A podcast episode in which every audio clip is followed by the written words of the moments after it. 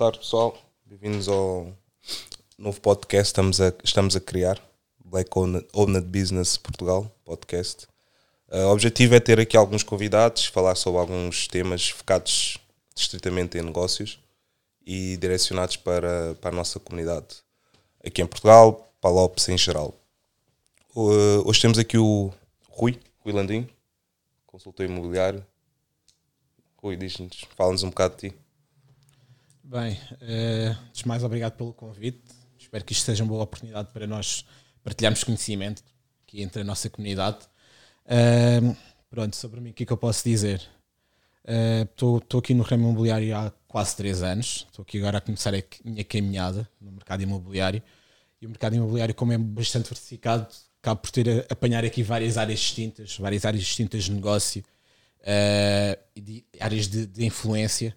Uh, então, pronto, aqui o mercado imobiliário tem-me permitido apanhar várias nuances, seja de finanças, de negócios, networking, uh, pá, várias, várias, várias componentes diferentes. E é algo que eu vou tentar aqui passar, a informação que eu tenho vindo a obter e partilhar aqui no teu podcast. Ok, eu acho, acho que quase toda a gente te conhece, não é? Quem não te conhece anda novo, anda novo, é novo nestas andanças. Uh, eu e o Rui fazemos. Temos um trabalho parecido, não é o mesmo, não é? Eu faço pouca intermediação, faço muita compra e venda, capital próprio, uh, financiamento do meu próprio bolso, faço para alguns clientes também, então o nosso conhecimento cruza, cruza muito, por isso é que foste especificamente o primeiro convidado aqui do, do podcast. Um, este podcast também surge, na, como estávamos a falar antes, no, na necessidade que tem havido muitos pedidos, as pessoas perguntam onde podem ler, as pessoas querem aprender, né? onde podem ler, onde, onde podem ver conteúdo, onde podem uh, começar, como começar a entrar neste mundo, como se podem tocar um bocado sobre isto. Epá, e as pessoas querem as coisas compiladas, não é? Querem, olha, quero um livro, mas não quero um livro de 300 páginas, não quero 10 livros, não quero ler 20 livros.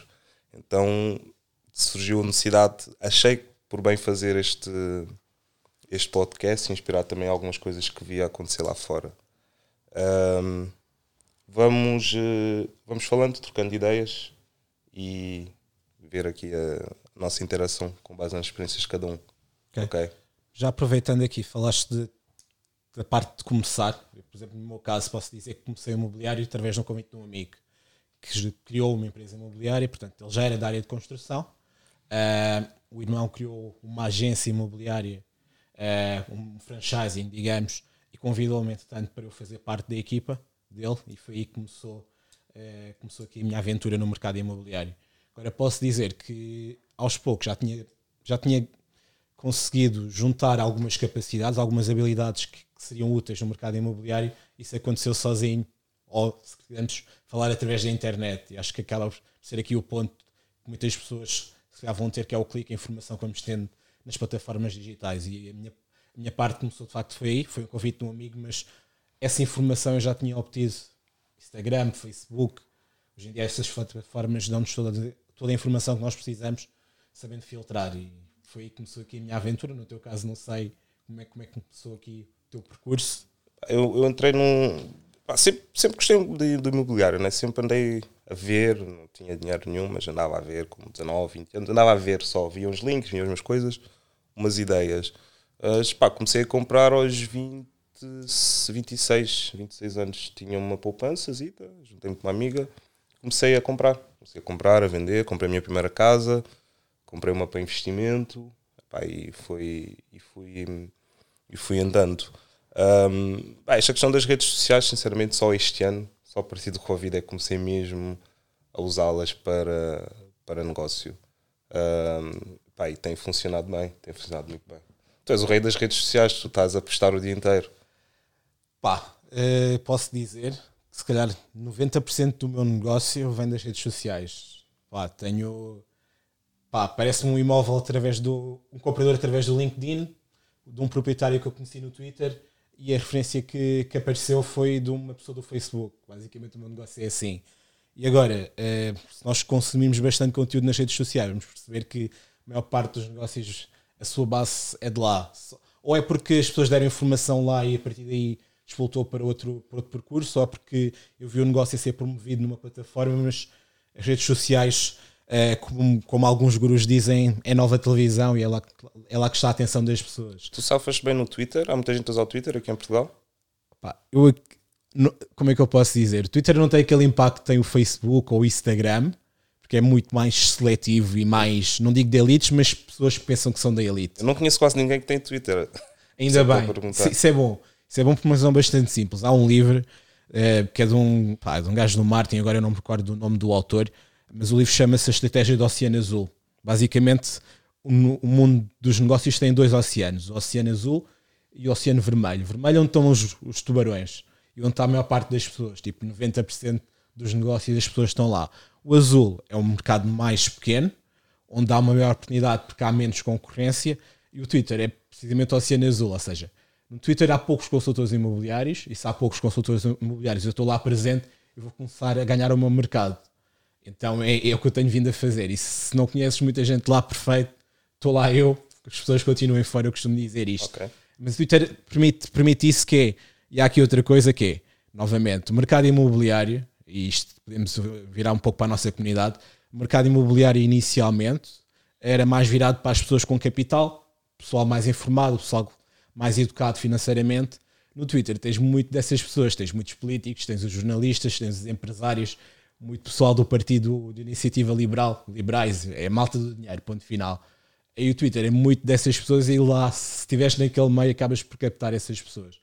Se calhar não conheces muitos negros no Twitter, eu não conheço muitos negros no Twitter, e se calhar já, já podemos fazer um comparativo de quem é que lá está e quem é que domina o mundo dos negócios. Vou fazer um Twitter esta semana. Tenho que ir Podes fazer. Acho que pode, devias mesmo fazer. Ok, ok. Hum, então diz uma coisa: quem quer, quem quer entrar neste negócio, como é que começa? Quer comprar uma casa? O que é que eu faço? Ora bem, eh, aqui voltas para as- para as redes sociais e, novamente, as pessoas quando pensam em comprar casa começam a fazer a sua pesquisa online. E normalmente a primeira questão que, que lhes surge é a questão do crédito. Ok, o que é que eu preciso para comprar casa? E normalmente também as pessoas que me contactam é muito por aí. Ok, quer comprar casa, o que é que eu preciso? Essa é a primeira questão. A segunda questão é: há casas a 100% financiadas? É aquela questão que as pessoas fazem imenso, que infelizmente. Sim, isso ainda está na cabeça de muita gente, não é? Já não existe, mas existia. Assim, eu, já nem, eu nem digo propriamente que não existe, há aquelas oportunidades no fim do mundo não interessa para muita gente.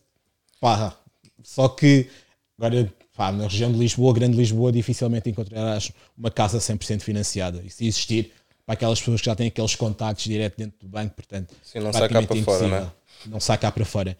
Então, eh, aqui a questão, normalmente as questões iniciais é a mesma parte do crédito, ok, o que é que eu preciso para comprar casa? E as pessoas às vezes não têm na mente que o processo de comprar casa não é um processo que hoje acordo que é comprar casa, não, se calhar é um processo que vai demorar meses ou anos até te organizares a ponto de conseguires comprar casa. Isso trata-se daquelas questões de ter o capital de entrada.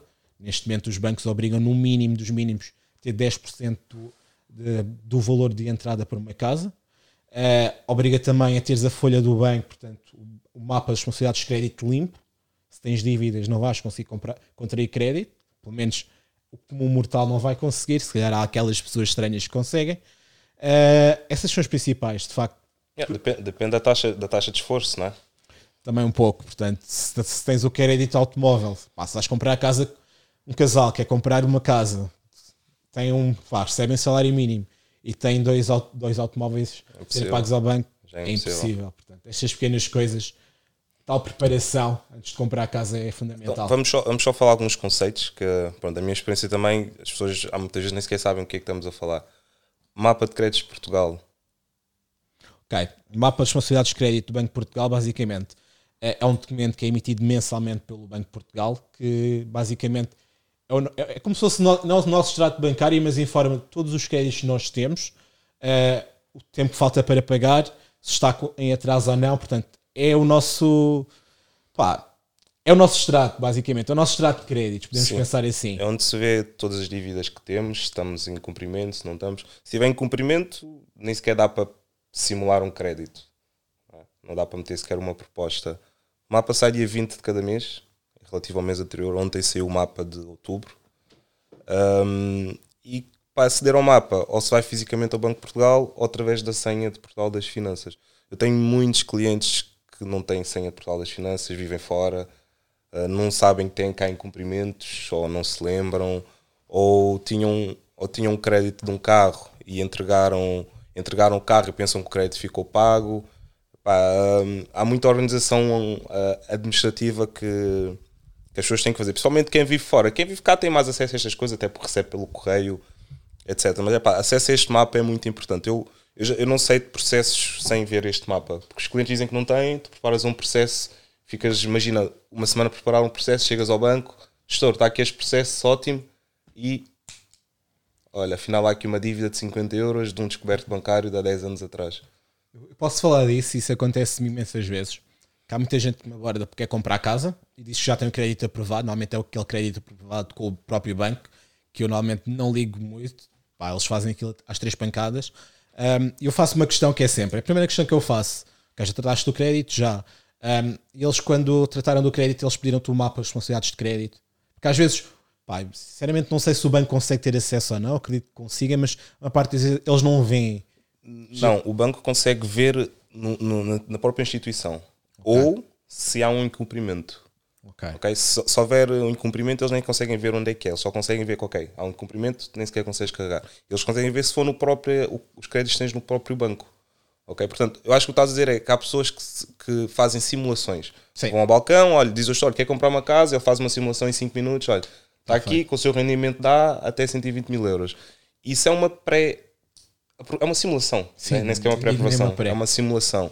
Pré-aprovação tem que se entregar esses documentos todos, né? tem que se entregar os documentos todos, tem que ir para a análise de crédito e aí sim, olha, está aprovado, escolha uma casa até X valor, avançamos para a avaliação, certo? Sim.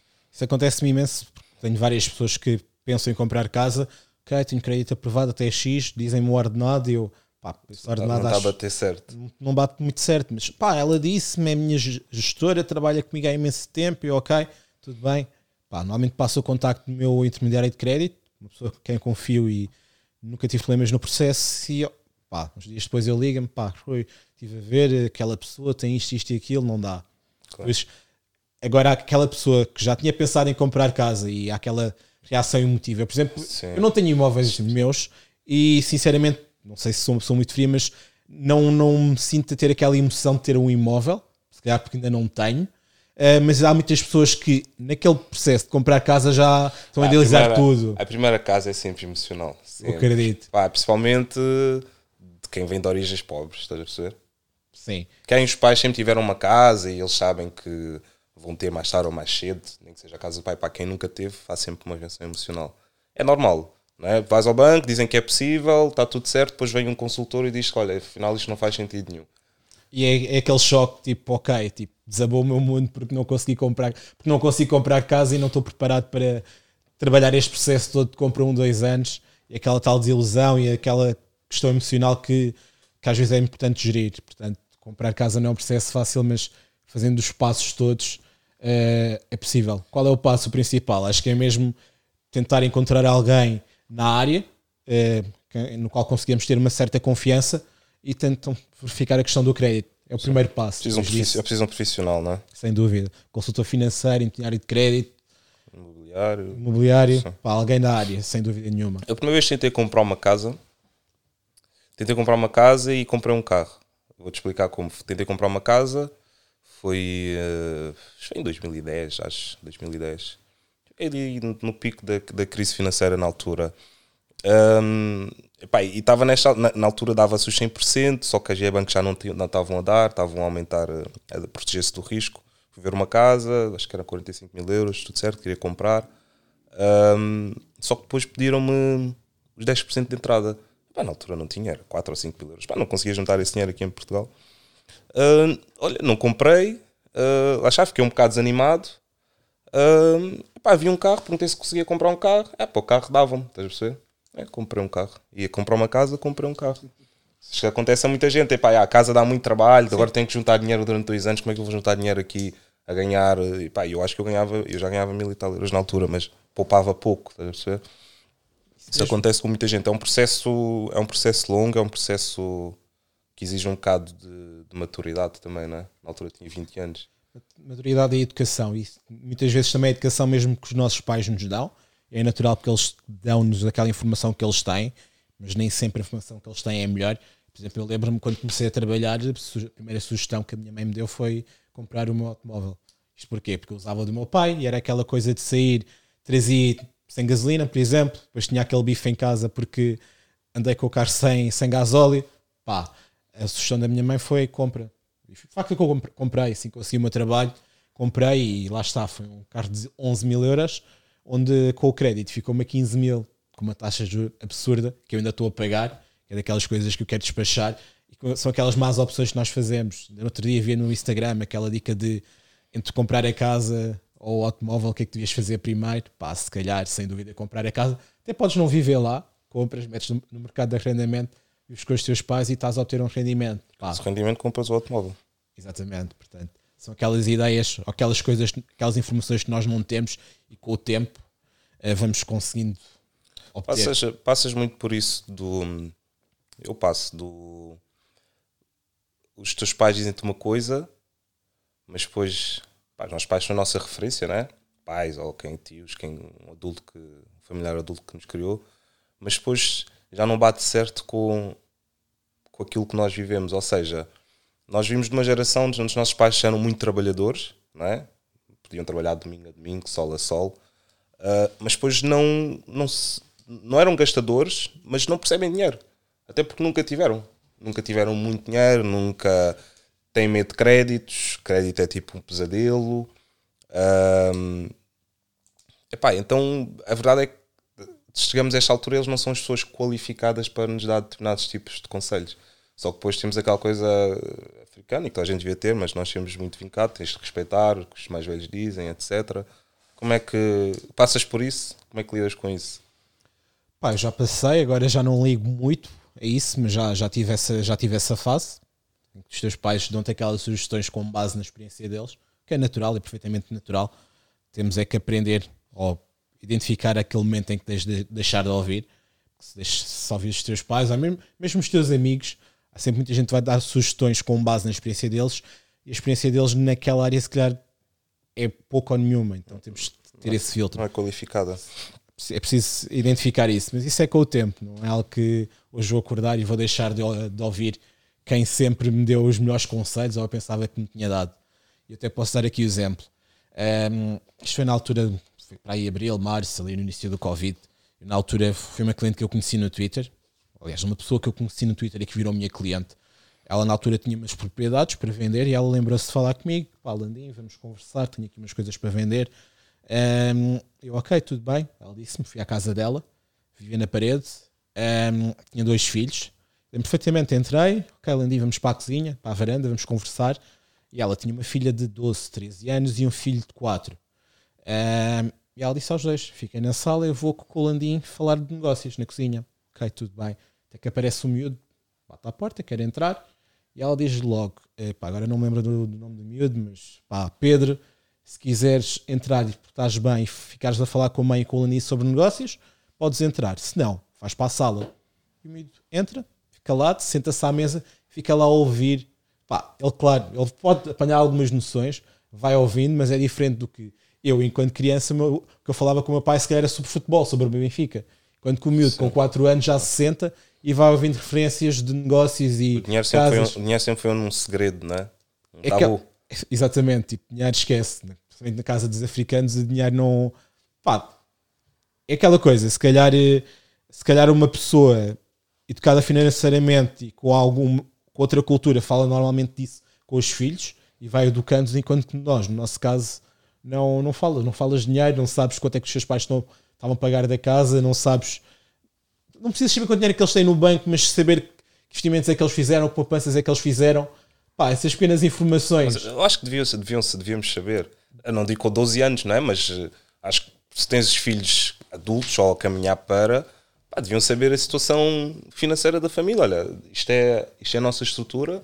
Pá, porque eh, acontece muito. As pessoas morrem, não é? Eu agora, isso acontece-me agora com os meus pais não sei se é aquela questão da idade e eles. Agora que eu já tenho 29 e os meus pais nos últimos 2, 3 anos é que começaram a dizer que têm dinheiro aqui em Cabo Verde, é, dinheiro ali. Pá, começam a falar. Começam a contar os segredos. ok, tudo bem, perfeito. Afinal, não é, não estou a dizer que, não, que sou rico, mas não sou tão pobre como, Como pensava. pensava, né? Afinal, Se soubesse, não tinha trabalhado tanto. pá, se calhar se. Lá está, também se tivéssemos tido uma troca de experiências e de conversas, se calhar com a experiência que eu já tenho no imobiliário, com o que vocês têm, se calhar já podíamos ter rentabilizado de outra forma. E perdemos oportunidades. Eu- o dono da agência onde eu trabalho era um colega meu no secundário. Eh, pá, acho que ele não vai ver o podcast, de certeza, portanto posso, posso cascar nele. Pá, ele era um gajo que nós tirámos de desporto, não era um gajo propriamente inteligente, mas era um gajo esperto. E o pai dele eh, cresceu, pá, tinha uma empresa de construção civil. Ele agora tem uma agência imobiliária que fatura centenas de milhares de euros por ano. E ele, eh, ele continua a ser a mesma pessoa, não é propriamente inteligente, mas quando se trata de dinheiro, esquece, ele transforma-se, ele sabe, eh, não, não, não dá bebês, sabe fazer as coisas todas, porque ele cresceu com aquilo. À mesa falava-se de negócios. Ele, na- ah, isto foi no Natal passado que eu lembro-me. Pá, foi no Natal, ele mete-me um story no Instagram em que simplesmente estão à mesa e o pai dele está ali a falar de negócios. Tipo, ele, epa, mais uma daquelas conversas secantes. Não é secante, ele está no gozo, porque o pai dele está ali aqueles 15 segundos, está a falar que há 20 anos fez isto, isto, isto e aquilo, e está-lhe a dar informação que para ele vai ser útil. Enquanto se calhar, pá, não é, não é cascar nos meus pais, mas lá está, com o meu pai, se calhar a conversa que íamos ter era, íamos falar, sei lá, de futebol, coisas que se calhar não iam ser muito úteis. Pá, é a base, é a nossa base e este é o nosso problema, a base que nós temos. Quando que se calhar algum, alguns pais estavam focados em negócios, os nossos pais estavam focados em pôr dinheiro no prato, portanto. Dinheiro no prato, Não, sim, eu, no prato. eu não, eu digo, por exemplo, imagina, não, não se pode exigir a, algumas, a alguns da, da geração dos nossos pais que soubessem de negócios, mas falar de dinheiro, falar, estás a perceber? Falar de, de dinheiro é diferente, não é falar de investimentos, falar de dinheiro. Deixar, eh, ensinar uma pessoa, uma criança a gerir um, um budget, olha, tens X, tens X para, para, para gastar. A primeira vez, olha, eu lembro a primeira vez que cheguei em casa e disse que queria comprar um telemóvel na altura, aqueles de, de imagem, quando saíram de câmara, né? Dos primeiros Nokias, que eram caríssimos. Pá, disseram olha, se quiseres esse telefone, vais trabalhar, recebes o teu ordenado, depois, quando recebes o teu ordenado, queremos ver se vais comprar um telefone. É claro que não comprei, né? Dei um mês a trabalhar, que era o preço do telefone. Mas, tipo, aprender a... Aprender a... Eu, por acaso, sempre me deram acesso a informação sobre dinheiro. Nunca foi, assim, grande tabu, estás a perceber? Minha mãe também sempre foi, virada, foi sempre foi mulher de negócios. Então, nunca houve, assim, grandes tabus. Mas eu, eu vejo pelos, pelos meus clientes, pessoas que me abordam, as pessoas têm medo de crédito, as pessoas têm, as pessoas têm medo de dinheiro. Eu acho que as pessoas até têm medo de ganhar dinheiro. Por exemplo, aqui em Portugal, eh, imagina, eu ligo, né? Rui, olha, tenho aqui um, tenho aqui um, um cliente, alguma coisa, uma pessoa quer comprar uma coisa que tu podes vender. Olha, não te esqueças de me dar 1% de comissão. As pessoas têm vergonha de fazer isto. Estás a ver? Porque, epá, e agora o Rui é meu amigo e vou-lhe pedir 1% de comissão. É um negócio, estás a perceber? Sempre as pessoas, é um negócio. Olha, Rui, não te esqueças, é um 1%, 5% ou o que for. Não te esqueças bem da minha parte, está encaminhado. E tu, quando receberes, fazes, ganhas, ficas contente, olha, ganhei, do X ao Vita, segue. Mas aqui eu, eu sinto que as pessoas têm muito. pá, Não sei, parece que o dinheiro é um, é que um, Já tive é um problemas. bicho. Eu digo, eh, imobiliário nos últimos três anos para mim foi uma experiência brutal porque todos esses pá, fui, fui apanhando muitas coisas. Essa questão de pá, já me aconteceu. eh, era uma situação diferente, era imobiliário propriamente, depois acabou por acontecer. que foi eh, um amigo meu, pá, ele vendia automóveis. Entretanto, eu acon- aconselhei outro amigo meu a, a permitir que ele intermediasse a venda do imóvel. Pá, do imóvel não, do, do automóvel e ele vendeu, ok. Ele depois do, do nada, pá, depois já montei o, o teu NIP para me mandar. NIP para quê? Porque eu dei aquilo tipo na boa, tranquilo, não se tratava de, de, dar, de, de ser por causa do dinheiro. E ok, ele transferiu-me. Agora, meses mais tarde, esse mesmo, esse mesmo amigo pá, deu uma referência, não foi uma referência, simplesmente eu contactei o tio dele, eh, porque vi um, eu, eh, um anúncio no Idealista, contactei o tio para vender, para intermediar a venda do, do imóvel do tio. De facto, acabei por fechar negócio. Pá, a única coisa que o primo fez na altura foi um dia eh, eu dei o contrato ao tio, ele pegou no contrato no tio e devolveu-me. Foi a única coisa. Depois, meses mais tarde, estava à espera tipo, de, receber dinheiro da venda. E eu tipo, pá, mas ele está a falar do quê? Porque eu não estou a perceber. Foi o, nem foi ele, foi o primo que depois, pá, o meu primo disse que estava aqui à espera do dinheiro, mas ele não me disse nada, porque na minha cabeça nem me lembrei disso. Mas pá, não há problema. nenhum. Eu sou daqueles que se posso ganhar mil e tu dás uma referência, eu tenho que dar 200. Perfeito, eu estou a ganhar 800. Se não me desse, eu estava. Então, Não, é não tá- pá, é prático. Só que o pessoal tem, tem muito essa dificuldade, eu não percebo muito bem porquê. Mas pá, aquel- aquelas pequenas coisas do dinheiro, de não falar de dinheiro, mesmo que seja para ganhar como falaste, não se fala. Pá, é absurdo. Foi vez que perdeste muitas oportunidades porque não falaste. E os brasileiros acham- usam muito uma dica que é acho que é boca fechada não come, coisa assim parecida. Sim, boca fechada não come. É tipo, é estas coisas, mas vais aprender é com o tempo. Não, isso é verdade. Isso, eh, e não é só na nossa comunidade, é aqui em Portugal em geral. E as pessoas gostam de. Imagina, têm um projeto, estão a fazer em segredo, não sabendo que se falasses, se calhar ias ter ajudas, ias ter eh, feedbacks, ias ter colaborações, não é? Temos que. Estamos na era da informação, temos que partilhar. De que é que me adianta estar a fazer um negócio que ninguém sabe? Estás a perceber? Olha, vendo carros, mas não quer que ninguém saiba. Não, é ao contrário. Quer que toda a gente saiba que eu vendo carros. Também, é pá, aquela questão de. Sei lá, o pessoal tem vergonha de vender. Eu, eu sigo É. muitos Instagra- Instagramers, Instagramers, influencers, sei lá, brasileiros, e eles dizem que as pessoas têm muito medo de vender. Tipo, pá, não há, não há que ter medo de vender. Tipo, é dinheiro, é uma cena normal, por que razão, pá, esquece. E é aquela coisa, aqui no imobiliário também temos muita questão do círculo de influências. A tua rede de contactos, por exemplo, o meu negócio é feito através de redes sociais eh, e a minha rede de contactos. Pá, eu conhecer o Vita e o Vita conhecer alguém que quer comprar casa e o Vita referencia-me. Eu vou fazer dinheiro e posso partilhar com o Vita. Aí as pessoas têm muito esse problema. E às vezes, eu agora já já já está a mudar aqui um pouco, eh, mas as pessoas, pá, não, tipo, não querem saber que têm vergonha de vender. Não percebo, não percebo. Eu, pá, eu, por exemplo, eu sou consultor imobiliário, mas eu digo, eu não, eu não vendo. Quem vende é o proprietário. Eu, eu, eu presto serviços de consultoria, intermediei o negócio, faço a promoção do imóvel, eu não vendo. Eh, mas não é, não é o problema de dizer que não é o problema da palavra vender. As pessoas têm muito pá, é logo aquele ponto tipo vender, tipo que é mau, não, não percebo vender, é bom, ganhas dinheiro, obtens rentabilidade, pior era se tivesses que roubar, pá, não sei. Mas são aquelas pequenas coisas, aqueles pequenos, pequenos gatilhos que as Sim. pessoas ainda recebem de uma forma um pouco negativa, mas Sim, são bloqueios, são bloqueios mentais. Então, diz-me uma coisa, quer comprar uma casa, vou, vou ao banco, peço uma pré-aprovação de crédito, pego nessa aprovação de crédito, pré-aprovação de crédito, começo a procurar casas. Pá, eu normalmente o que eu aconselho, e isto pode, pode parece, parecer que eu estou a virar um pouco para a brasa à minha sardinha, aqui na, aquelas dicas portuguesas, mas pá, eu acho que é mais prático. Isto também depende, mas é mais prático. Já, consultares alguém eh, que possa te ajudar nesse processo eh, do que estares a fazê-lo sozinho. Isto eu digo em que sentido? Nem tem que ser um consultor imobiliário, poderia ser, porque ele normalmente já é especializado na área, mas ah, pelo menos alguém que já tenha algum, algum background. Isto porquê? Tu podes até contactar, imagina, um proprietário tem um imóvel à venda por 200 mil, que é o asking price, ah, e ele, pá, quer, pá, ele na cabeça colocou que eu vou colocar a 200 mil, a 200 mil mas eu se tiver um comprador a 190, fecho. Pá, tu se tiveres alguém já com uma experiência em negociação ou já com knowledge, essa pessoa vai lá contigo e em vez de apresentar uma proposta de 198, se apresenta de 185 e ok, vamos negociar. Fechamos nos 190. Isto não é só ver a casa e apresentar uma proposta. Se calhar tu tens vários patamares eh, no, no quais te deves concentrar, mas pensando todo no, processo de compra, de compra de uma casa, primeiro é o crédito, sem dúvida nenhuma. Depois, para mim, o mais importante é perceberes de facto onde é que tu queres comprar. Isto porque comprar uma casa no centro de Lisboa não é o mesmo comprar em- eh, na Amadora. Os preços são diferentes. O metro quadrado, que em Portugal não se, não se fala muito disto, mas o metro quadrado é diferente. Na minha zona, em Via Longa, o metro quadrado é 1600 euros, o metro quadrado em Telheiras é 3000. Ou seja, tu com uma casa de 50 metros quadrados compras um T1 em Telheiras, com, em, Lis- em Via Longa compras um T3 com, com com o dobro do tamanho. Pá, isto é importante. Localização, ok, já percebi onde é que quero comprar. Passo seguinte, também que é fundamental. O que é que eu preciso? Preciso de um T2, preciso de um T3.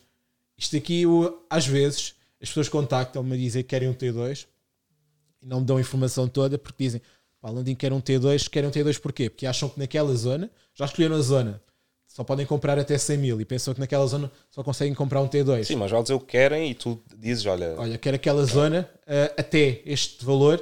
Pá, eu gostava de ter um, um, um T2, sim. mas consegui- conseguis um T3 perfeito. Porque se calhar naquela zona consegues um T3 e tu não, Tu não tens a sabes, noção não. do mercado, eu tenho. Então é fundamental também perceber a tipologia. Quero um T3, mas se não, se não der, ok, pode ser um T2. Deves começar por cima e descer. E depois, por último, são as características da casa. Ok, quero com elevador. Então eu sei que Pá, isto de uma forma muito básica é casa tem estacionamento, são mais 10 mil euros, tem elevador, tem mais 10 mil, tem arrecadação, são mais 5 mil. Então, são estas características. Se eu quero, pá, eu até na altura para o podcast da Bantuman, quero é comprar ou alugar casa, as quatro coisas fundamentais que, que eu falei na altura. Era o, o preço, localização, a tipologia e as características da casa. Fundamental fazer esse descritivo. A partir daí, e é mais fácil contactares um consultor ou alguém que trate do negócio e ok, uh, Landinha, eu quero uma casa até 100 mil euros, no mínimo um T2, mas se for um T3 perfeito, tem que ter elevador. Pá, as características da casa depende. E aí já se faz uma pesquisa. Porque o pessoal às vezes procura. A, a pesquisa que o pessoal faz normalmente não é a melhor. É portanto isto cortando e vendo o que é fundamental, porque o que é fundamental para ti pode ter um X valor numa zona e noutro pode ser ligeiramente diferente. Até diz uma coisa, tu como consultor imobiliário cobras um cliente para fazer esse serviço? Eu agora aos poucos já vou cobrando. Aliás, eu vou cobrar sempre, mas há aqui uma diferença que é que em Portugal agora já foi introduzido o contrato exclusivo de comprador. Pá, se calhar não dizer isto, mas em termos legais, o contrato em si não tem muita validade, mas é um contrato feito entre duas partes. Há uma empresa específica que eu conheço que faz isso, que é o comprador é que paga. É, o comprador, portanto, se tu o comprador do imóvel pagas ao consultor para encontrar o imóvel, mas ao mesmo tempo o consultor vai receber a comissão da intenção da venda da casa aqui duas situações. Eu já o faço no sentido em que faço este contrato de exclusividade, e para mim é o melhor porque se tu dizes que queres uma casa naquela zona, eu vou gastar o meu tempo, o meu tempo é dinheiro. E vou gastar o meu tempo, a minha energia a contactar os proprietários ou os consultores imobiliários para perceber o estado uh, de venda daquele imóvel. Portanto, as pessoas podem pagar para eu fazer esse trabalho, mas normalmente o que acontece é eu receber uma comissão da venda. Normalmente a comissão neste momento em Portugal pode variar um pouco, mas são 5% mais negócio. Igual, portanto, a casa igual. é de 100 mil euros, a comissão é de 5%, portanto, 5 mil euros da minha agência dividimos a meias, metade para a agência, metade para mim, até X valor. A partir de, a partir de 50 mil euros de comissão na minha agência, eu passo a receber a 100%. Mas até lá, dividimos metade da comissão. Portanto, se tu vais comprar uma casa comigo e a casa é de 100 mil euros, a comissão é de 5 mil, eu fico com 2.500, 2.500 para a minha agência. Uh, agora, também posso eu fazer contigo um contrato onde eu prestar esse serviço vais-me pagar mil euros, dois mil euros, 500 euros, o que nós acordarmos. Pode ser feito das duas formas. Portanto, tu acredito, não sei como é que tu fazes. Ah, eu faço isso, faço isso, há seis anos. Eu nunca aceitei procurar casas para ninguém sem pagarem.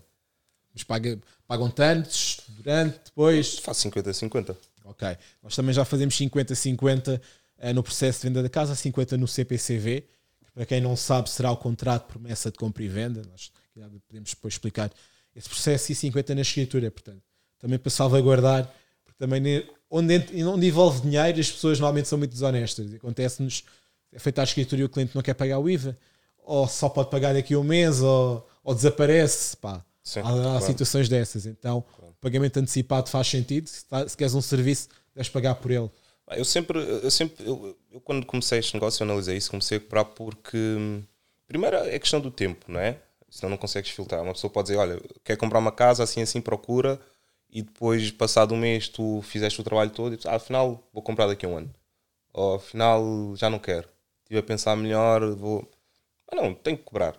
Tenho que cobrar. Mesmo que seja pouco, seja 500 euros, 1000 euros, é um valor para comprometer a pessoa, né? a pessoa assumir o compromisso de que, olha, ok, esta pessoa está a investir. Eu, eu, eu se quer comprar uma casa que custa 100 mil euros, se eu não estou disposto a investir 1000 euros ou 500 euros, pá, eu não quero comprar a casa, não é? Até porque um, um erro numa decisão, não é? como disseste, uma, um erro numa decisão, seja mesmo na negociação, não custa mil nem, nem 500 euros. Pode custar 10 mil euros, pode custar 5 mil euros. Uh, eu já tive uma situação de um cliente que fizemos o CPCV, íamos comprar, não é? Cliente comprador, fizemos o CPCV, demos o sinal, uh, marcado, marcado os dias das escrituras, com a altura da escritura, o senhor não tinha a casa para entregar, no sentido que tinha a casa alugada, não tirou as pessoas e já tinha gasto o sinal. Estás a perceber? Mas pronto, só que foi uma cliente que me contratou e eu resolvia a situação. Porque disse, ela, tu sozinha, o que é que ias fazer agora? Pois. O senhor já tinha gasto o sinal. E o pessoal não, não tem essa noção. É. Pá, tenta fazer. Isto é novamente aquelas coisas, tal como a vergonha de dizer que, que está a vender ou a vergonha de falar de dinheiro, as pessoas têm também vergonha de é, ter um amigo ou ter alguém que o represente naquele processo porque não querem que as pessoas saibam da sua própria vida. Pá, há pessoas, tenho amigos que já compraram casa e não compraram comigo, que não queriam que eu soubesse da vida deles. Eu também já tive, isto haja também um pouco de informação, eu já tive amigos meus que compraram casa comigo e eu não sei quanto é que eles ganham, porque recebi a documentação na altura, ainda podia receber e mandei logo para, para, para a pessoa que ia tratar do crédito. Pá, a ideia é ajudar, não é saber uh, da tua vida e às vezes as pessoas também têm esse problema. Sim, Metem-se alhadas por causa disso. Estamos em 2020, ninguém quer, ninguém quer saber da vida de ninguém. Ah, não quer saber se ganhas 500 ou 1000, para mim é diferente. Eu quero o dinheiro cair na minha conta. Claro. Afinal, eu vou, eu por ser teu amigo, quero que tenhas sucesso e por, eu, e por isto ser as minhas funções, eu quero é receber dinheiro, portanto eu vou prestar o melhor serviço possível. As pessoas ainda não, não desligaram lá o chip, pensam que, que só queremos é, é dinheiro para o bolso, mas não. Só aqui uma questão também para as pessoas também não estarem um pouco confusas. O CPCV, isto é a sigla para Contrato de Promessa de Compra e Venda. Basicamente, eh, vocês vêm uma casa querem comprar, eh, fazem uma proposta, a proposta é aceita, ok, vamos formalizar essa proposta e, e especificar as moldes do contrato até à escritura. Nesse contrato de promessa e compra e venda será um contrato de ambas as partes, o comprador e o vendedor, onde se assume o valor de, do imóvel, assume-se a forma de pagamento e os prazos para pagamento, além de algumas pequenas cláusulas. Mas casa de 100 mil euros, informar que vou dar 10 mil euros no sinal, uh, faz, a, faz a escritura no máximo 90 dias e o resto será com recurso a financiamento bancário ou não. E se havendo recurso a financiamento bancário, temos a opção de colocar a opção, a cláusula em insuficiência bancária, no sentido em que se o banco não, não garantir o crédito necessário ou o dinheiro necessário para comprar aquela casa, podemos desistir do negócio e o dinheiro ser devolvido uh, por parte de, de, do proprietário que já tem o sinal. Isto é um ponto importantíssimo, mas, uh, por exemplo, eu como vendedor, quando estou a vender, eu não, eu não aceito essa cláusula. Eu faço ao contrário, olha, vem quando tiveres o, o a pré-aprovação. Sim. A aprovação bancária. Aqui temos soluções, temos duas soluções. Primeiro, ok, faço o contrato uh, sem a cláusula e pá, arrisco-me. Vamos imaginar, a casa foi avaliada em 90 mil e afinal uh, vai ser escriturada a 100 mil. Temos aqui uma diferença de 10 mil euros. Ok, vais ter que tirar dinheiro do teu bolso. Ou então tentar uh, negociar mesmo com o proprietário o valor de venda. Ou então temos outra opção que é, ok, gostei desta casa, uh, quero avançar, mas pá, vou já tratar do, do crédito, vou já tratar da avaliação, faço a avaliação da casa e o banco já me disse que a casa é avaliada em 105 mil, ok, vamos fazer o CPCV uhum. sem a cláusula de CC bancária. Há essa opção. Aqui, tendo já a informação, há várias opções que podes encontrar para resolver estes problemas. Agora, sozinho, é aquela tal questão de é, sozinho, se calhar não tens, não tens essas noções, mas se calhar alguém no teu ciclo, no teu ciclo, no teu círculo que, que tem essa informação, um profissional que pode informar sobre isso e há essa questão. Eu, eu enquanto eu se estiver a apresentar o meu cliente comprador, o meu cliente vendedor, também não me interessa ter a cláusula de insuficiência bancária, porque pode acontecer. Eu neste momento tenho uma situação assim, em que por acaso eu estou a representar o, o comprador. O comprador é um casal guineense que vive na Alemanha, um, já viveu aqui em Portugal e tem muito capital em Portugal. Só que entretanto tinha lá um crédito pessoal que não, não me informaram, pensavam que não se iria saber e descobriu-se. Uh, e afinal, o banco em Portugal avaliou uh, permitiu-lhes ter um crédito 25 mil euros abaixo do que eles precisam.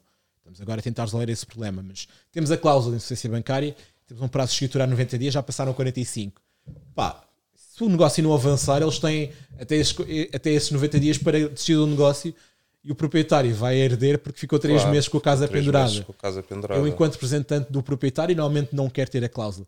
Agora, na parte do comprador, porque eu estou a defender o comprador. Eu digo que o consultor imobiliário muitas vezes é quase um advogado que representa o, o, proprietário e o comprador em todas as fases do negócio. Portanto, é importante ter essa cláusula. Agora é ver em, em que parte é que estamos situados. Somos proprietários, que já não nos interessa. Somos compradores, se calhar temos que nos proteger. Sim, até porque como, vendedor, tu sabes que há aqueles imóveis que são oportunidades que não pega esta pessoa, vai pegar uma pessoa a seguir. Não interessa ter uma, alguém Sim. que possa ficar 30, 60 dias depois de repente, olha, afinal não tem aprovação bancária. Ok, mas pronto. E, e a questão das, das avaliações? As avaliações. Neste momento, Portugal está a bater recordes todos os meses a nível da avaliação bancária. Só houve ali período de março, abril, com a época do Covid, em que as avaliações pá, ou, não, ou, não, ou não aumentaram, ou, uh, ou então não houve uma subida assim muito gradual. Porque tem, tem havido subidas todos os meses, ou seja, imaginar. Já anos. Isto é coisa, sim, acho que desde que há o registro que tem vindo a subir, o registro é para aí desde 2014, para aí, 2015, portanto, na altura em que começou subir novamente o mercado imobiliário. Ou seja, uma casa que em janeiro foi avaliada por 100 mil, por 1000 euros o metro quadrado, uh, em fevereiro já está a ser avaliada uh, por 1010. São mais 10 euros ou 100 euros, se quiserem fazer uh, cálculos diferentes, mas pronto, significa que a mesma casa, todos os meses, Está a ganhar está, valor. está a ganhar valor. Isto está a acontecer comigo agora com um cliente, que até acho que este deve ele deve ver este podcast, foi uma casa que nós comprámos, comprámos, salvo seja, ele comprou em março, foi avaliada por, eh, por um valor eh, X e agora, seis meses depois, ele vai, entretanto, pôr a casa no valor casa no mercado e ela neste momento está a valer mais ponto final na âmbito da conversa. Isto é, isto é, é algo que já podemos discutir com o banco, se o banco nos avaliar a casa abaixo nós precisamos, porque, amigos, há seis meses atrás, esta casa que não tinha estas condições foi avaliada com este valor e agora os preços têm aumentado todos os meses. Portanto, a avaliação bancária é, é aquilo que nos permite também ter acesso a maior, a maior crédito, portanto. Uh, e às vezes até podemos jogar com a compra e venda dos imóveis nesse sentido, mesmo sem, sem fazer qualquer alteração de valorização do imóvel. Eu se comprei uma casa há 3 anos, 3 anos depois, tendo em conta o, valor das avaliações, a casa já está a valer mais. E o imobiliário é algo que nos permite algo nesse sentido. Portanto, a casa pode estar ali parada e está, está a valorizar-se sozinha. Sim, isso é um bom sítio para, para guardar e valorizar dinheiro. Tanto que se fala hoje em dia, acho que não é mentira nenhuma, na parte dos casos o imobiliário está vale mais do que investimentos na bolsa, por exemplo, em alguns casos específicos, porque ela ali parada, parada salvo seja, está a valorizar e aqui já podemos expandir a, visão de negócio. Quem comprei uma casa e coloquei no mercado de arrendamento, está, estou a receber dinheiro por ela estar arrendada, está-me a pagar uh, o crédito e se quiser vender daqui a uns anos vai, vai custar mais do que foi comprada. Simples. O que é que achas do arrendamento? Eu acho que é bom uh, quando as pessoas têm poupanças. Uh, e novamente aqui temos. Não, desculpa, fiz mal a pergunta. O que é que achas de comprar para arrendar? Ok, pode ser interessante se não ficares descapitalizado. Primeiro ponto. É sempre interessante comprar, é importante ter propriedades, desde que eu não, não fico depois a zeros na minha conta bancária e tenha, tenha uma urgência. Isso é que se fala muito na, no fundo de caixa, as poupanças, que é importante ter isso. Agora, se eu tenho capital para investir e investindo e ainda fico algum dinheiro em caixa, eu acho perfeito. É melhor do que ficar no banco com, com taxas. Então, e, os inquilinos que não pagam? É um problema, pode ser um problema sem dúvida nenhuma. É, por isso é que, e às vezes as pessoas não percebem, mas por isso é que muitas vezes ouvimos aquela conversa de pedir, du- pedir duas rendas, duas calções. Porquê? É importante as pessoas terem noção que o inquilino que não paga uma renda, primeiro, acho que normalmente é até 3 meses, ok? Não paga há 3 meses, a partir daí é que podes começar a iniciar processos para tentar tirar a pessoa dentro de casa, mas vejam bem o processo, não pagou em 3 meses. Mas agora lembrou-se de pagar aquela renda que estava em atraso, volta ao início. Acho que é quase impossível tirar uma, uma pessoa de casa, não é? É muito se for uma- complicado. se for uma família, então esquece, não Esquece. sai. Estão- Estão protegi- protegidas e compreendo isso, mas vejam bem o processo. Três meses, ok, aí já posso iniciar o processo para tirar a pessoa de casa. Ok, vou contactar o advogado, o solicitador, explico o processo, vai mandar fazer uma carta registada para ser enviada para, para a morada em questão. A pessoa não respondeu, ok, podes enviar uma segunda carta que a partir daí não houve resposta, a pessoa considera-se notificada. Isto acontece mesmo com as finanças. A partir daí, ok, posso iniciar o processo a junto, seja dos tribunais ou Eu já, fui, eu já fiz um processo desses. hum, agora tens uma coisa que chama-se balcão do despejo. Ok? Uhum. Não tens que ir a tribunal, nada disso. Vai, aquilo vai, mandas para lá, vai para um agente de execução. Teoricamente, vai com a polícia, tira a pessoa, mandas as provas, tudo. Ah, esquece, não funciona. Estás a ver aqueles sites que tu mandas qualquer coisa e nunca ninguém responde? É um, é um processo desses. Ah, portanto, eu, eu, quanto ao arrendamento, eu aconselho sempre muito, muita atenção, ok? Porque eu acho que há um conceito assim que vem um bocado de trás, que vou comprar para arrendar, que é, que é bom, mas as pessoas têm que fazer contas. Pá, não tens que ser nenhum matemático, mas pegas uma calculadora, fazes contas. Quanto é que gastaste para comprar a casa? Ah, entrada, não é? Impostos, ah, obras, alguma coisa que fizeste, ou equipaste a casa. Todo o dinheiro que tu gastaste para comprar a casa. Ok. Quanto é que vais pagar ao banco? Quanto é que vais, a quanto é que vais arrendar a casa? Ok, mete o condomínio, mete assim os gastos de manutenção anual da casa, que é normal, e vê quanto tempo é que vais demorar a recuperar eh, esse dinheiro. Pelas minhas contas, dá sempre 6 ou 7 anos, pelo menos, né? Se compras uma casa dentro do valor de mercado, pagares 10, 15%, são, normalmente são 7 anos para, num arrendamento tradicional. Pá, e, e algumas coisas podem, podem correr mal. Eu tenho alguns imóveis arrendados, só que eu arrendo quando? Quando eu quero ficar com o imóvel, quando é um imóvel que eu não quero vender. Olha, este imóvel é para ficar, utilização futura, família, filhos, etc. Arrendo, para não estar a, a, a me despender cash flow. Ou arrendo quando? Há imóvel que eu compro, este imóvel vale 100, mas eu tenho a certeza, tenho um palpite que isto vai valorizar, esta zona vai valorizar daqui a pouco. Não é? Imagina uma zona que tinha um bairro social, whatever. Ou uma zona que algum, havia alguma coisa a desvalorizar aquela zona. Ok, compro, arrendo, estou à espera. É, estou à espera que valorize. Quando valorizar, revendo. E tenho muitos truques no arrendamento. Eu não rendo a pessoas que eu, que eu conheço, não rendo a familiares, não há ah, um tio, não, não rendo. Não rendo casas a pessoas que eu conheço. Um, tenho esses pedidos todos, os IRS. Olha, agora comecei a pedir o mapa de dívidas. Parece que não, para mim é, é quase tão importante ou mais do que Sim. IRS. Vês a história com o comportamento da pessoa. Claro. Sem dívidas, pá. A pessoa pode achar isto lixado, mas tens de salvaguardar. Pá, se tens 3 ou 4 créditos, ganhas 900 euros, tens 2 créditos, pagas 400 créditos, estás a alugar uma casa por 700, nem sequer bate certo a matemática, tu não vais pagar. Não vais conseguir. Um, e, pá, vou ser sincero, eu, eu evito alugar a famílias. Evito. Ok? Tirando algumas exceções, evito. Um, epá, e, e, pronto, e às vezes que eu não respeitei estas, esta checklist correu sempre mal. Às vezes que eu dei uma, epá, ok, pá, tentar, fui com emoções, não é? Às vezes que eu usei as emoções no negócio, correu sempre mal. Isto não é para ser usado com emoções, é tens, as tuas, tens as tuas coisas, é assim, e ou é ou não é, se não bater certo, porque senão, pá, ah, tenho, tenho muitos clientes que o rendimento viram um pesadelo, as pessoas não saem das casas, as pessoas não pagam as rendas, as casas estão estragadas. Ah, e outra coisa, quando arrendo uma casa, ofereço sempre uma limpeza mensal. Okay. Eu quero ver a casa. Pá, paga uma senhora, vai lá, 20 ou 30 euros, limpa a casa, já garanto que a casa sofre uma limpeza profunda uma vez por mês e vejo a casa. Não posso ficar. É uma boa dica, e essa nunca tinha ouvido dizer. É. Pá, normalmente o contrato de arrendamento podem colocar uma cláusula em que. Vistorias, mas ninguém vai fazer. Ninguém vai fazer, mas. Limpeza. Ok, uma limpeza por mês oferece. Tem os clientes, ah, não queremos. E mantém, não, é mantens, não é opcional. Mantens o teu imóvel num bom estado de conservação. as pessoas, quando sabem que vai lá a senhora limpeza, mantém a casa num mínimo aceitável. Eu não posso ficar 5, 4, 3 anos sem ver o meu imóvel. Não faz sentido nenhum como proprietário. Depois também as pessoas estão a viver, olha, eu quero ir ver a casa. Também é uma invasão grande. É uma limpeza. Pá, nem que seja 3 em 3 meses, vai, vai uma pessoa limpar. Estás a perceber? O arrendamento, pá, eu acho que é bom comprar para arrendar. Se esperamos para, se estivermos à espera da valorização do imóvel e tem que ser atenção a alguns truques. Pá, eu, quando um cliente diz que vai vou comprar uma casa, vou arrendar, vai ficar lá o meu irmão, vai ficar lá a minha tia, vai correr bem. Teu irmão não vai pagar a renda. O teu irmão, o primeiro problema que tiver és tu que não vais receber. Exatamente. Vai preferir pagar o carro, vai preferir pagar qualquer coisa. A tua tia, qualquer dia está tá chateada contigo porque estás-lhe a cobrar renda e a casa é tua.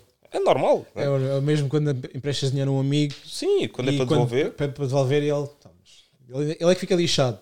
Mas, pá, dessas situações eu tenho. Tenho clientes meus. Isto foi, eu fiz uma escritura em outubro do ano passado.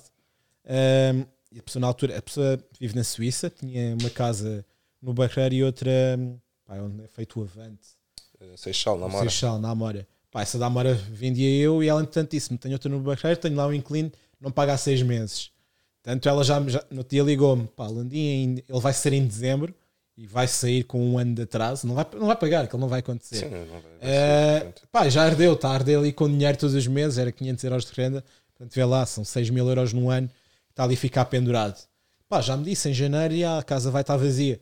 Vamos ver se vai estar vazia. Ele disse que vai estar, mas se não tiver também, tem mulher, tem dois filhos, pá, ele, lá está, ele paga uma renda anterior, fica, fica, fica preso a ela, pá, aquelas situações, a rentabilidade, isso pode ser interessante quando consegues fazer com que as pessoas paguem, pá, é um dinheiro que vai entrando e vai pagando o crédito, se for a longo prazo, uh, vai pagando o que já investiste, pá.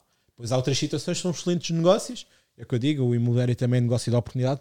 Isto é outra cliente minha que na altura da crise e vejam, nós neste momento estamos numa crise, é, é importante o pessoal ter aqui a mente aberta que vão surgir muitas oportunidades de negócio em várias áreas.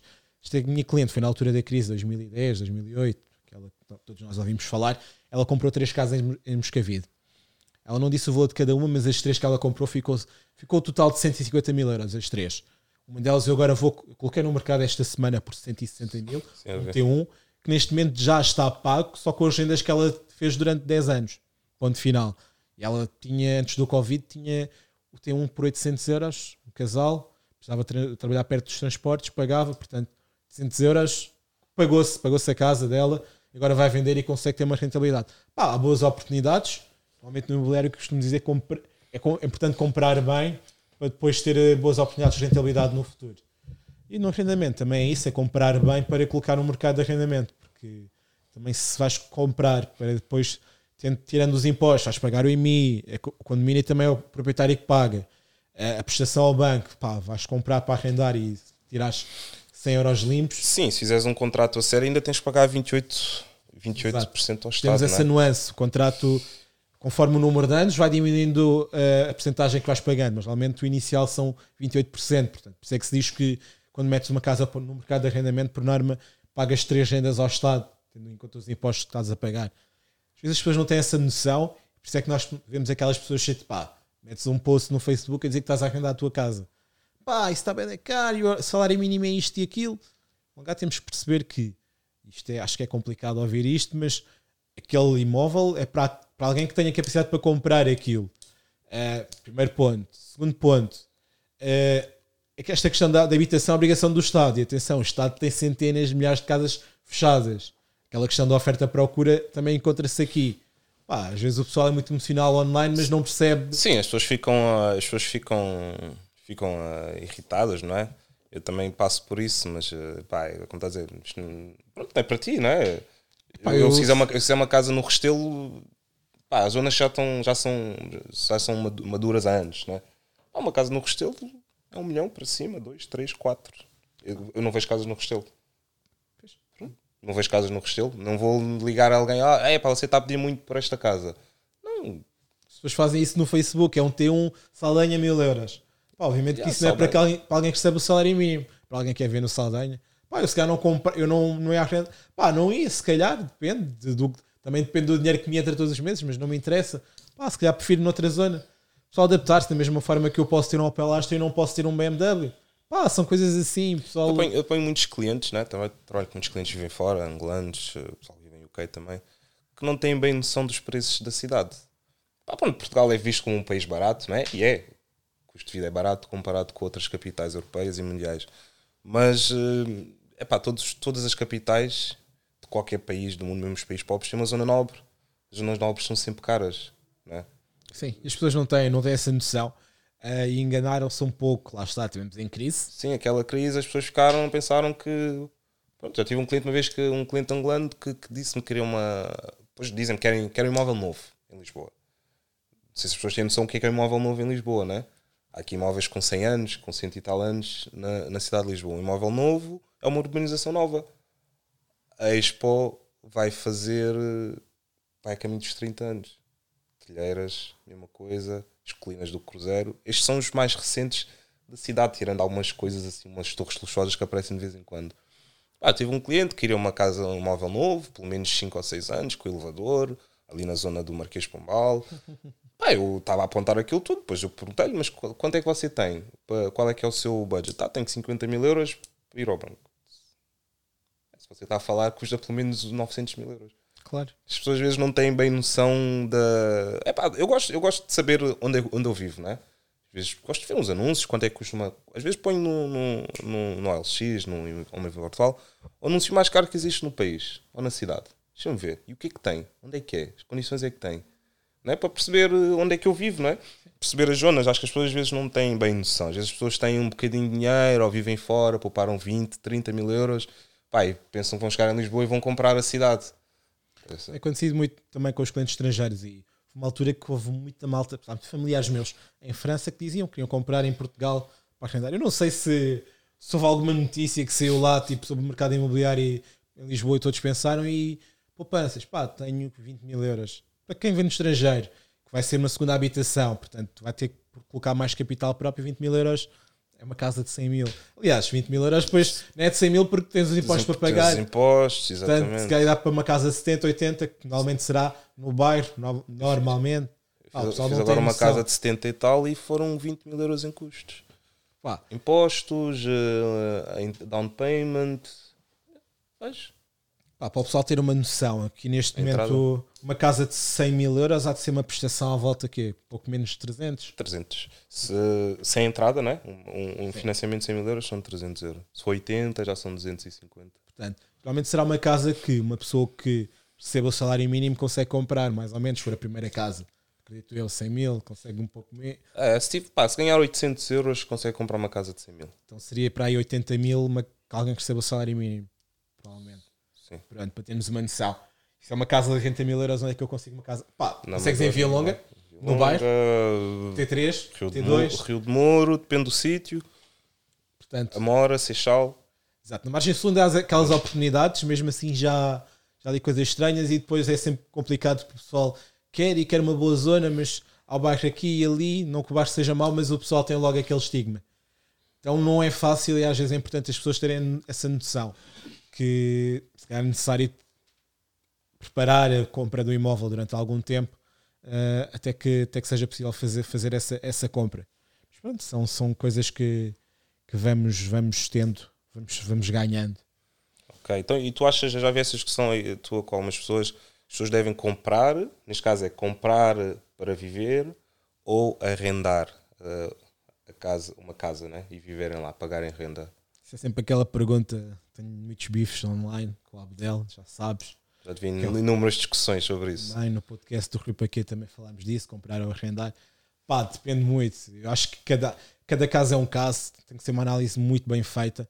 Quando tens filhos, eu digo compra, desde que não fiques descapitalizado, e para mim é importante a parte de ter dinheiro de lado, desde que não fiques descapitalizado, compra eh, um bom imóvel porque estás a deixar algo aos teus filhos, salvo seja. Também vais, vais educando-nos nesse sentido. Agora, se vais, por exemplo, vamos imaginar, és solteiro, pá, tu- vamos imaginar que recebes pouco mais que o salário mínimo, vais comprar para estar a pagar renda, impostos, escritura, essas coisas todas, eh, para no final do mês ficares com 100 euros, calhar não faz muito sentido, a não ser que compres, coloques no mercado de arrendamento durante alguns tempos e consigas ter, obter alguns rendimentos para depois dares aquele salto e viveres sozinho. Agora, comprar só para viver sozinho porque é fixe, pá, depende. Eu digo isto que vivo na casa dos pais, vou guardando o meu dinheiro para depois ter a opção de fazer um bom negócio.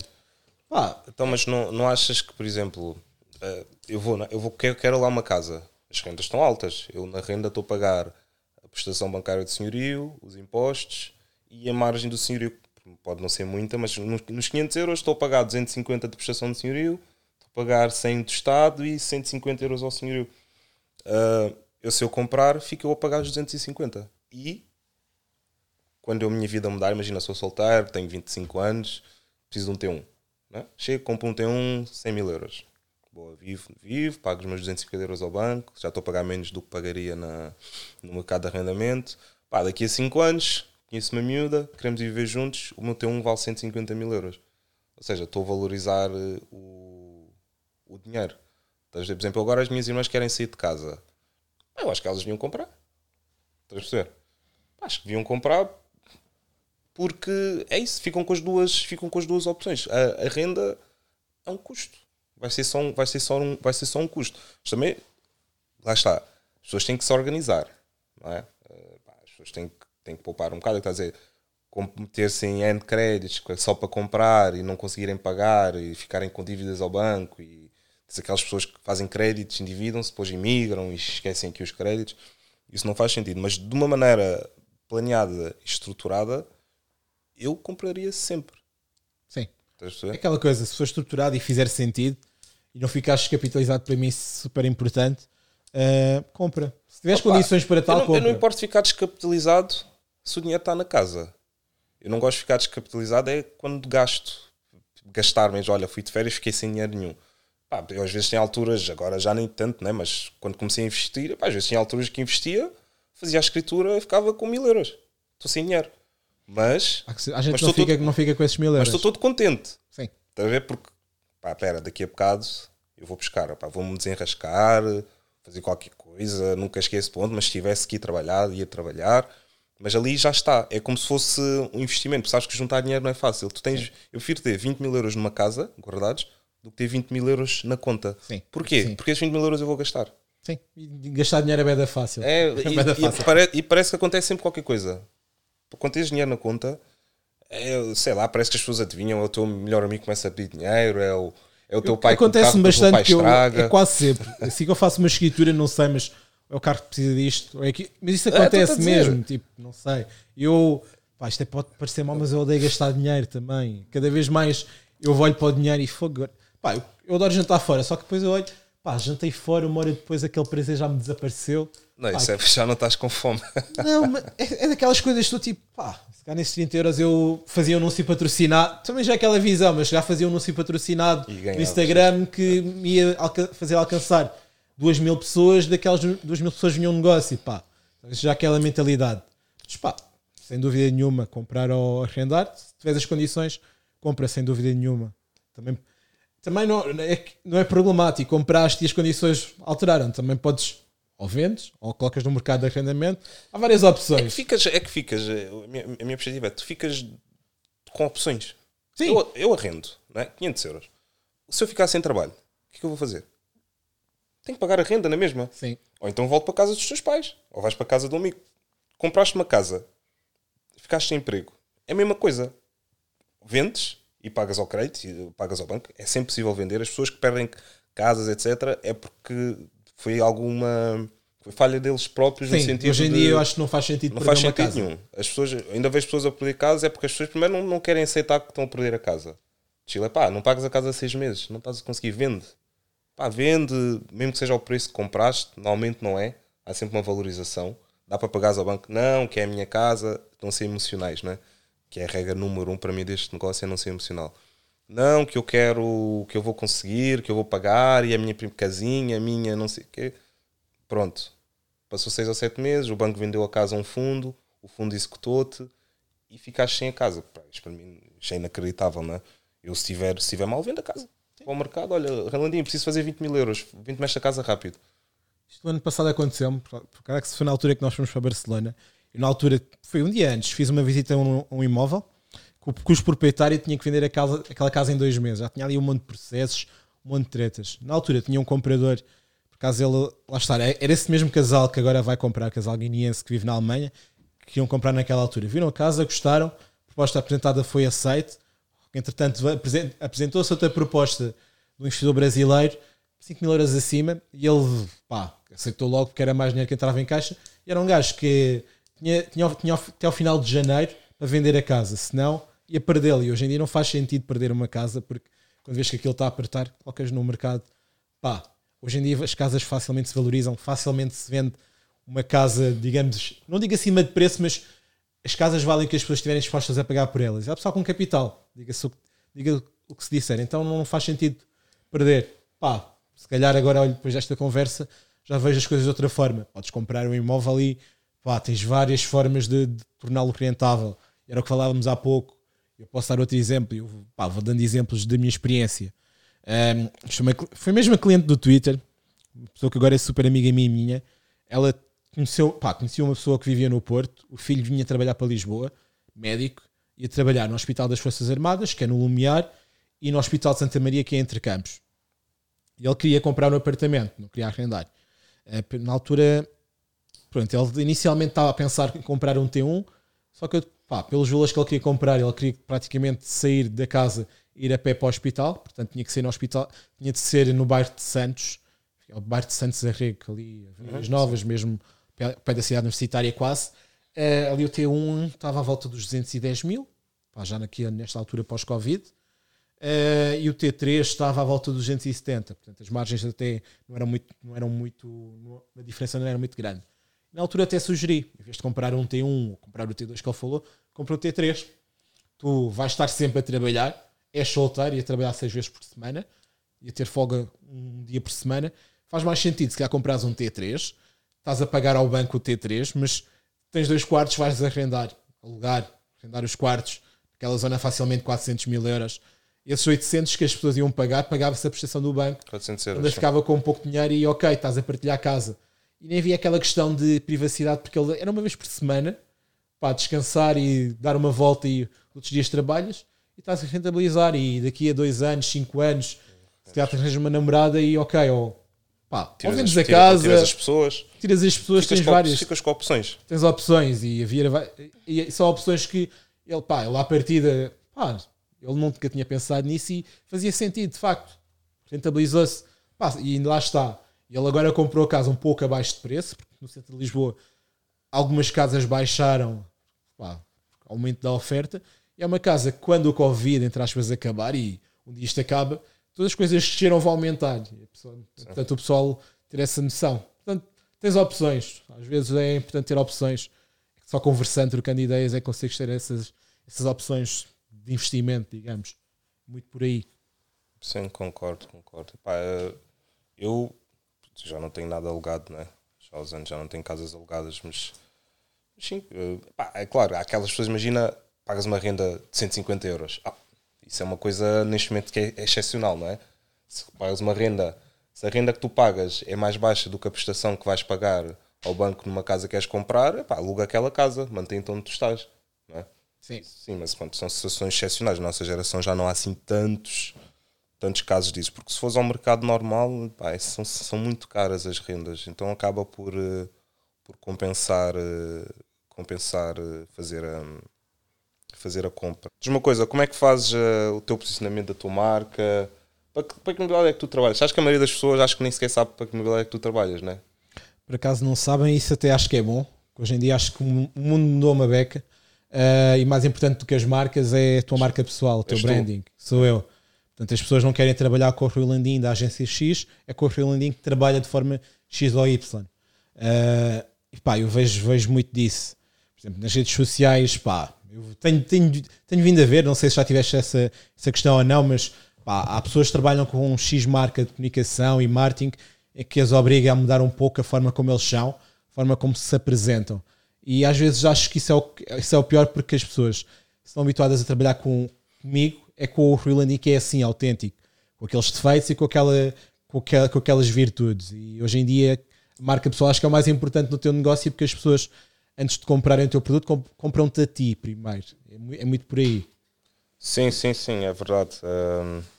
É o que estávamos a, era o que estávamos a era o que estávamos a falar. Existem existem, epá, existem teorias, né, de marketing e de branding que pronto, né, que querem formatar, por exemplo, o teu Instagram só deves fazer posts sobre trabalho, só determinadas fotos. Como é que tu concilias isso com a tua vida pessoal? Quando te apetece dar fazer um post, estás com os teus amigos? Eu faço, eu sou muito auto- autodidata e tenho lido muito sobre marketing de conteúdo, marketing pessoal. Aliás, isto durante o Covid foi só marketing, todo, neuromarketing, neurovendas, marketing de conteúdo. Normalmente eles dizem que eh, se tens um produto para vender, todos nós vendemos alguma coisa. Eu, antes de ter um produto para vender ou um imóvel, sal seja, tenho que vender a mim para contratar os meus serviços. Normalmente dizem que deves dar, isto seja qual for o negócio, 80% de conteúdo sobre o teu negócio, seja, se é imobiliário, é falar de créditos, de, de tipo de construção, entre, entre situações. Uh, depois, parte do conteúdo deve ser mesmo vender diretamente o produto. Ok, tenho uma, um T3 em telheiras de 600 mil euros uh, e 5, 10, 5, 10% do teu conteúdo é sobre ti. As pessoas querem saber o que é que tu és, o que é que tu fazes no teu tempo livre. Uh, pá, imagina, se tu estás a trabalhar no mercado imobiliário e pá, és um homem de família, vá, e trabalhas muito com, com pessoas que estão a comprar imóveis numa certa zona para a família. Pá, se calhar aquela pessoa para trabalhar contigo quer se enquadrar com o Vita que, que tem uma família por trás, ok, foste, foste aquele passeio fi, fim de semana com a família, aquela foto, ok, o Vita é humano, as pessoas têm muito disso, seja É qual real, for o negócio. É real, não é? Portanto, isso acho que é muito importante e a tua marca pessoal é muito. Pá, nós usamos muito a dica do Jeff Bezos, que é a tua marca pessoal, é o que as pessoas dizem, é o que dizem sobre ti quando não estás na sala. Isso é muito importante. E as redes sociais é isto. É, nós podemos mostrar o que quisermos nas redes sociais, mas temos que ser inteligentes na forma como partilhamos. Agora, pá, há, há limites em algumas coisas, sem dúvida nenhuma, mas uma questão de saber eh, ter um ponto de equilíbrio, digamos. Isso é muito importante Ok, ok, ok. o branding, tua marca pessoal, isso é fundamental. As pessoas primeiro vão comprar de ti, depois é que compram o teu produto. Ok, pá, eu confesso que eu comecei a usar as redes sociais a sério para negócio agora na- durante a quarentena, né? Primeira, a primeira quarentena. Pá, trabalhava muito o meu networking, mas fora da fora da rede social. Eu acho que na altura as pessoas percebi que as pessoas nem sequer sabiam o que é que eu fazia, né? Os meus amigos. Isso, também, isso é às vezes também é bom e pode ser bom se as pessoas entrarem em contato contigo para saberem o que é que tu fazes. Há uma coisa que no Brasil chamam, no Brasil, salvo seja, mas foi lá que começou, que é o marketing de diferenciação. Vamos imaginar o seguinte: a maior parte dos consultores imobiliários apresentam-se como pá, bom dia, podia ser bom dia, eu sou o Rio Lani, sou consultor imobiliário da, da Mais Consultores. Ou então eu posso me apresentar de uma forma diferente, que é dizendo o que eu faço, ou seja, como é que eu posso agregar valor. Uh, isso permite o quê? Colocar-me numa caixa diferenciada. Vamos imaginar o seguinte: marketing de diferenciação que as pessoas podem usar no seu negócio. E quem usa o LinkedIn já deve ter reparado que é coisa é sou o Rui Landim, sou consultor imobiliário da Mais Consultores, ou então eu sou Landim, sou especialista imobiliário da Mais Consultores, eu ajudo pessoas a terem clareza sobre os riscos e as oportunidades do mercado imobiliário.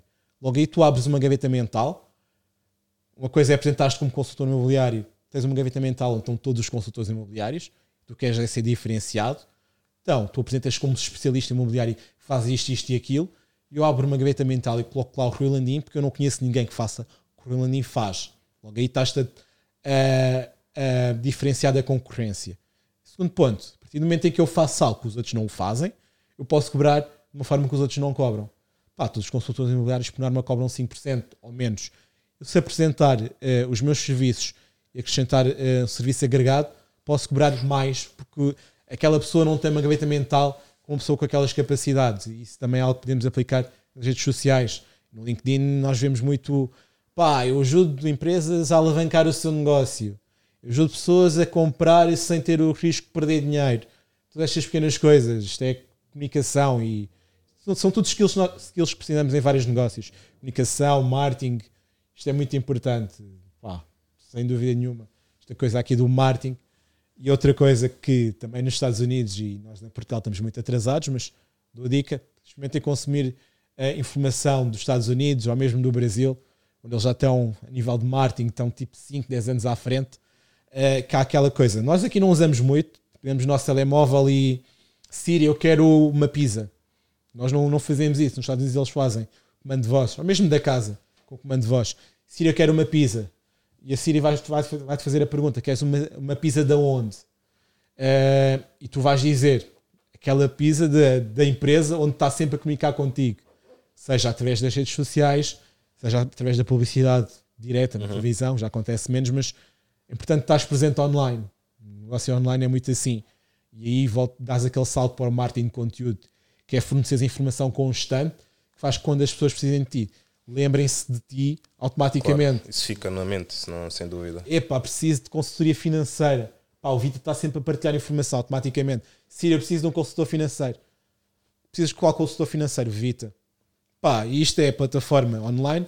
Por exemplo, tu se fores pesquisar uh, sobre imobiliário, vai, pá, vai-te aparecer o nome de uma consultora imobiliária porque ela tem um blog há 7, 8 anos onde dá N informação sobre o mercado imobiliário. Então, quando pesquisas comprar casa, aparece logo a página dela. Uh, a ideia será, tu no online dás tanta informação que estás no topo das pesquisas. É o, eles chamam-se CAO. Sim, Search, Search Engine. Pá, yeah, são estas coisas, estas pequenas dicas que nós não aplicamos no nosso negócio, seja porque não temos informação ou porque não temos uh, ainda uh, as skills necessárias, mas é uma questão de prática. Qualquer pessoa, se o fizer, é todo um processo vai, vai, vai conseguir alcançar. Pá, tu se pesquisares o meu nome, aparece no topo das pesquisas, porque há poucos freelancers a, a colocar informação online. Pá, da mesma forma, as pessoas podem fazer isso.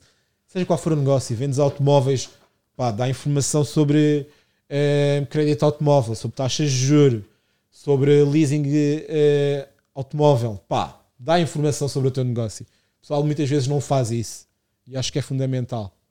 Sim, os nossos negócios, falando da nossa comunidade, é pá, tem que ir, eh, tem, tem que ir mais para uma presença mais online, né? As páginas, página de Instagram já quase todos têm, mas é eh, pá, partilhar conteúdo mesmo na própria página, falar sobre os temas, uma loja de produtos, pá, não pode só postar fotos, não é? A falar, eh, mostrar algum conhecimento, isso tudo gera, gera, gera tráfego. Mas olha, voltando aqui ao, ao real estate, vamos falar de Pá, as pessoas têm problemas, não é? Estas são as pessoas que me abordam todos os dias, pessoas com problemas. Quem não tem problemas entra no banco, pede uma pré-aprovação, vai um, vai um consultor, compra uma casa, não é? Uh, pessoas vivem fora, vive fora, vive em Inglaterra, posso comprar uma casa cá? Podes. Uh, pá, o cliente estrangeiro vai funcionar, não vai funcionar de forma muito diferente uh, do cliente que vive em Portugal. Pá, vai passar pelas mesmas questões. Sempre a questão laboral, portanto, contrato de trabalho, uh, rendimentos, portanto, tem que ser efetivo. Tem que ser efetivo. Pá, normalmente sim, mas mesmo aí já, já há já algumas nuances. Se for um casal, um é efetivo, o outro não, a partir daquilo passa. Pode não ser efetivo, mas tem um contrato de trabalho com bons rendimentos, pode comprar. Vai ser uma questão diferente. Imaginar um trabalhador independente, quem tem negócios, pá, logo aí a nível de de vencimento, em vez dos habituais 3, já vão pedir 6, por exemplo. Uh, se calhar vão pedir uma maior uh, capital de entrada. Sim, os, bancos são, têm menos tendência a emprestar a quem trabalha por conta própria. Sim, é uma guerra é aquela questão de ok, se as coisas correrem mal, como é que, como é, que fazemos? Segurança, né? Para mim é uma falsa segurança, mas sim, os bancos sim, Sim, o contrato de trabalho dá aquela, dá aquela segurança a nível de acesso ao crédito, mas não te dá segurança porque lá, amanhã podes ser despedido. Mas... Por que, é que as pessoas ficam tão contentes ser efetivas? É por causa disso, é um conceito que vem de trás, não é? Na altura Aquela dos nossos pais dos nossos também. Pais. Ser efetivo era um emprego para a vida toda. Exatamente. É que as, não sei se as pessoas sabem, com um previsto de 60 dias, conforme a antiguidade, és despedido. És despedido e te podes ir para o fundo de desemprego e tens o fundo de um, ano, se calhar. Hoje em dia as coisas já mudaram. E eu lembro-me bastante disso com os meus pais, que foi pá, eu quando larguei o meu trabalho, que estava, estava efetivo, estava efetivo há poucos meses, na EDP Call Center, que pá, fiquei efetivo e os meses depois saí, pá, já estava no imobiliário há um ano fazia as duas coisas. Aliás, ainda jogava futsal, portanto fazia três coisas. Uh, e o pessoal, tipo, em casa, tipo, mas, aliás, eu no início, isto também, eles também não vão ver isto, portanto, os primeiros meses eu já tinha largado o meu emprego. vai ver isto, está bem. Eles não vão ver, portanto é tranquilo, senão. Pá, nos primeiros meses eu larguei o meu, o meu emprego, uh, eles não sabiam. Pá, eu estava no imobiliário e estava na EDP em call center. Larguei a EDP e, e fiquei só no imobiliário, eles não sabiam. Pá, eu não disse inicialmente porque aquela coisa, já sou adulto, mas ia haver aquele bife de pá, perdeste o teu trabalho efetivo e aquela questão da segurança, mesmo que o teu trabalho. tão bem. Pá, mesmo que o teu trabalho a nível de rendimento não seja assim tão grande, o imobiliário permite-me ter uh, se calhar maior rendimento de entrada uma vez, mas não, pá, se eu não vender, se eu não fechar negócio todos os meses, eu não recebo, portanto posso ficar alguns meses sem receber dinheiro, mas aquela coisa, ainda há dias uma broca falava disso. Uh, tu quando estás num trabalho efetivo, onde não tens comissões de venda, tu sabes que do ano todo o teu patrão não te vai dar mais do que 8 mil euros. Sabes que tu vales 8 mil euros, é o teu, o teu, a força do teu trabalho vale 8 mil euros, que são é o base todo, mensal, mais os subsídios de Natal e de, de, férias, e tu sabes que durante o ano todo não recebes mais que 8 mil euros. Portanto, pá, dá-te aquela estabilidade a nível de comprar casa, sim, aquele contrato de trabalho efetivo, mas pá, há pessoas que compram, pá, lembro que caso de um amigo que tem um contrato de trabalho mais um ano e comprou casa. Claro que os rendimentos dele são diferentes, mas pá, é necessária aquela estabilidade. Portanto, queres comprar casa sim, estás no estrangeiro. É, tenho isso atenção que eu tenho este caso também. Um cliente meu, neste momento, está a tentar comprar casa. É, a taxa de esforço, aliás, a taxa de esforço neste momento não é boa. Porque ele tem um crédito pessoal na Alemanha e não avisou. Pensava que não iam, iam descobrir, mas descobrem-se. Cruzam-se os dados, os bancos têm lá filiais, têm lá escritórios de advogados, de representação, a informação vai ser trocada. E todo documento que vem do estrangeiro também é autenticado, tem que ser autenticado e traduzido, portanto. Será necessário sempre esse comprovativo. Agora, o cliente estrangeiro normalmente tem uma vantagem que é a nível de, de rendimentos. Okay? Sim, normalmente os rendimentos são mais altos, não é? Recebes 1500 lá no estrangeiro, queres comprar uma casa em Portugal com uma taxa de juro baixa, custa 100 mil euros, e claro, muitas vezes esse rendimento não dá para nada, né? Por exemplo, tenho muitos clientes de Londres, pá, 2 mil euros, 2 mil euros em Londres, não compras nada, absolutamente nada, mas aqui em Portugal já, já consegues comprar três casas, né? Exatamente, portanto. Um, mas pronto, aqui o que é preciso é as pessoas têm que ser nacionais. Sim. Ou então, pá, vão ter sempre que pedir o contribuinte, Portugal, mas sim, nacional sim. preferencialmente, senão será muito complicado. Alguém que seja nacional depois são os documentos normais, recibos de vencimentos, tratos bancários, uh, mapa, rendimentos, mapa de responsabilidades e consegue, eh, nem tem, nem tem assim grandes diferenças nos, nas percentagens de financiamento às vezes. Às vezes é 5%, às vezes é igual. Não há problema agora, normalmente o estrangeiro, e também acho que não falámos disto, uh, há aqui a diferença da habitação própria permanente, ou habitação secundária para investimento. Isto varia no, no acesso ao crédito. Se é habitação própria permanente, normalmente o banco, alguns, ainda conseguem dar 90% ou do valor da aquisição ou do valor da avaliação. Se for estrangeiro, a segunda habitação para investimento será sempre 80% da aquisição, 80% da avaliação. Neste momento só tens assim dois bancos a darem 90%, que é o Banco Inter e o, e o Montepio. Uh, outros, assim, algumas conforme o cliente, não é? Sabes normalmente o que é que isso quer dizer? Quer dizer que para o próximo ano, lá para março, abril, vão estar todos, vão estar todos a dar 85%. Sim, eu por acaso, na minha experiência, não sei se é por ser consultor imobiliário e os bancos trabalharem de forma diferente connosco, mas nós temos conseguido fazer 90% em mais bancos. Agora, por exemplo, o Montepio, para mim, foi um banco que eu nunca trabalhei. Aliás, trabalhei uma vez com crédito e, e correu muito mal. Foi um péssimo negócio. É um banco muito parado. Pá, o Montepio acho que é o banco perfeito para guardar dinheiro. Acho que é um para guardar dinheiro é bom. E assim já está com problemas, não é? Mas pronto, uh, tenham isso em conta. Para a habitação própria permanente, normalmente os bancos dão até 90% do valor de aquisição ou da avaliação, usando cálculos bastante simples. Casa de 100 mil euros foi avaliada em 100 mil, o banco vai nos emprestar 90 mil, vamos ter que 10, ter 10 mil do nosso bolso. Mas imaginar que a casa uh, era de, 100, é de 100 mil à mesma, foi avaliada em 110 mil, o banco à mesma apenas irá emprestar 90% do valor da avaliação ou da aquisição, portanto, o mais, baixo. mais baixo. Portanto, Sim, neste caso, mais baixo, mais baixo a aquisição, portanto, 90 mil.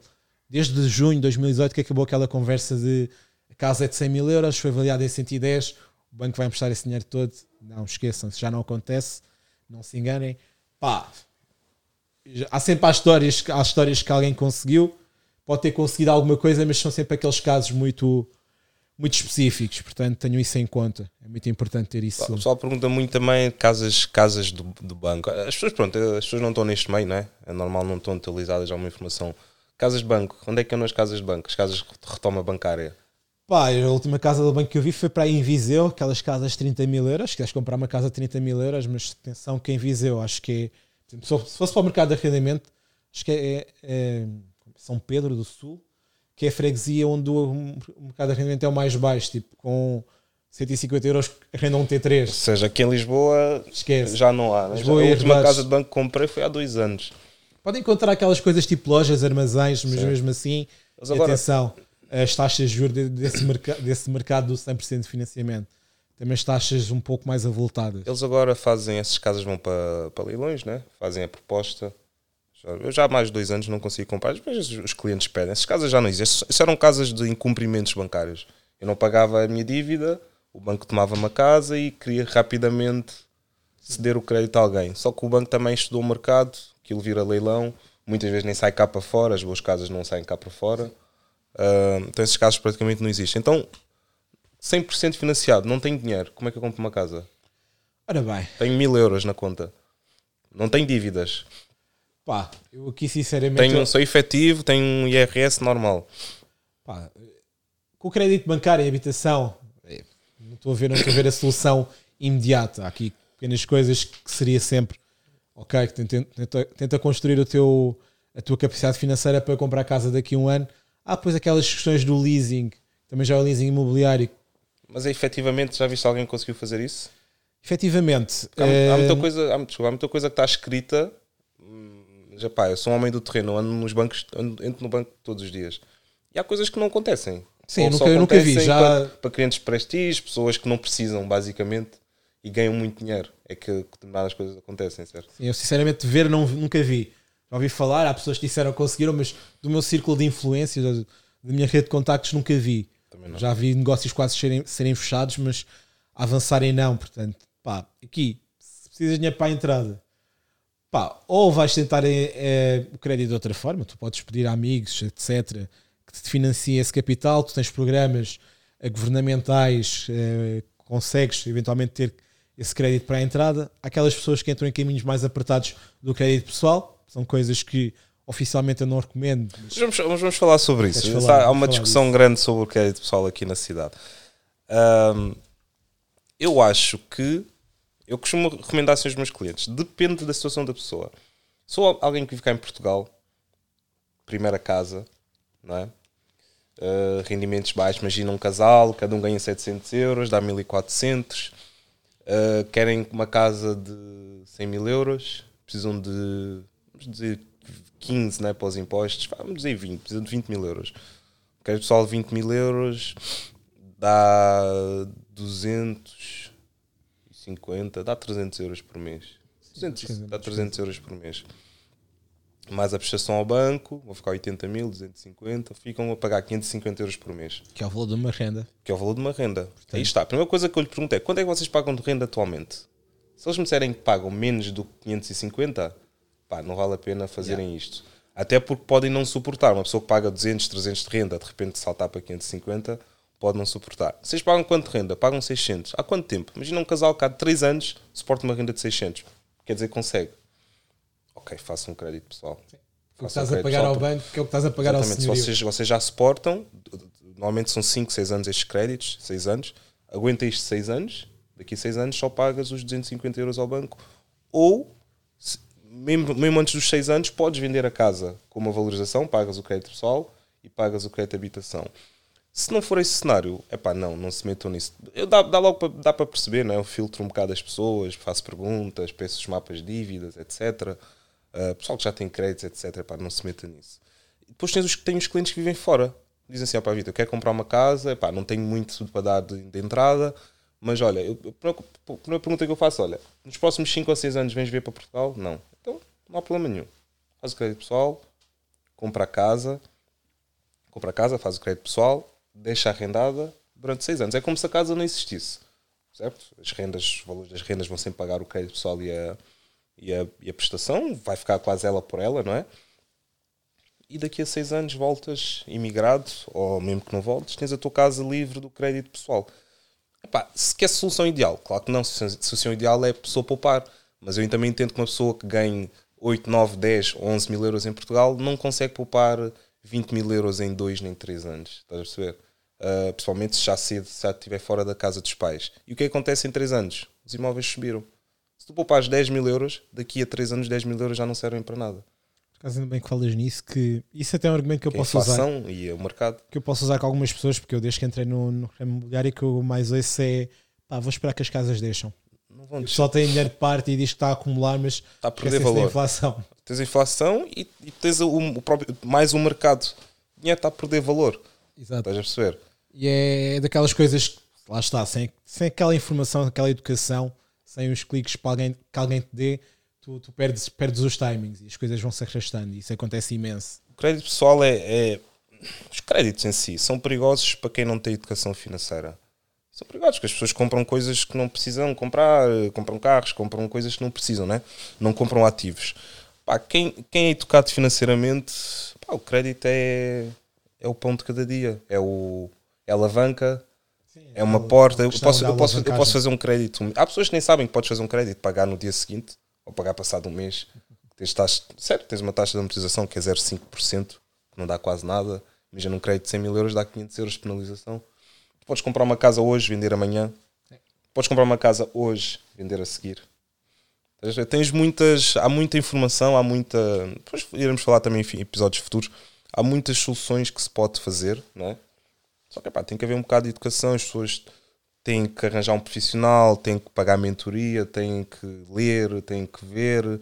Porque há, é um mundo, é um, é um mundo de muitas, muitas soluções, muitas operações, mesmo a nível, mesmo a nível, mesmo a nível bancários. Pode fazer muitas coisas. Há pessoas que não têm dinheiro, mas têm uma casa sem hipoteca, podem se financiar com base nessa casa. Há pessoas que vivem numa casa que foi comprada por 50 que agora vale 100, podem se refinanciar com base nessa casa, comprar uma segunda casa, começar a fazer um portfólio.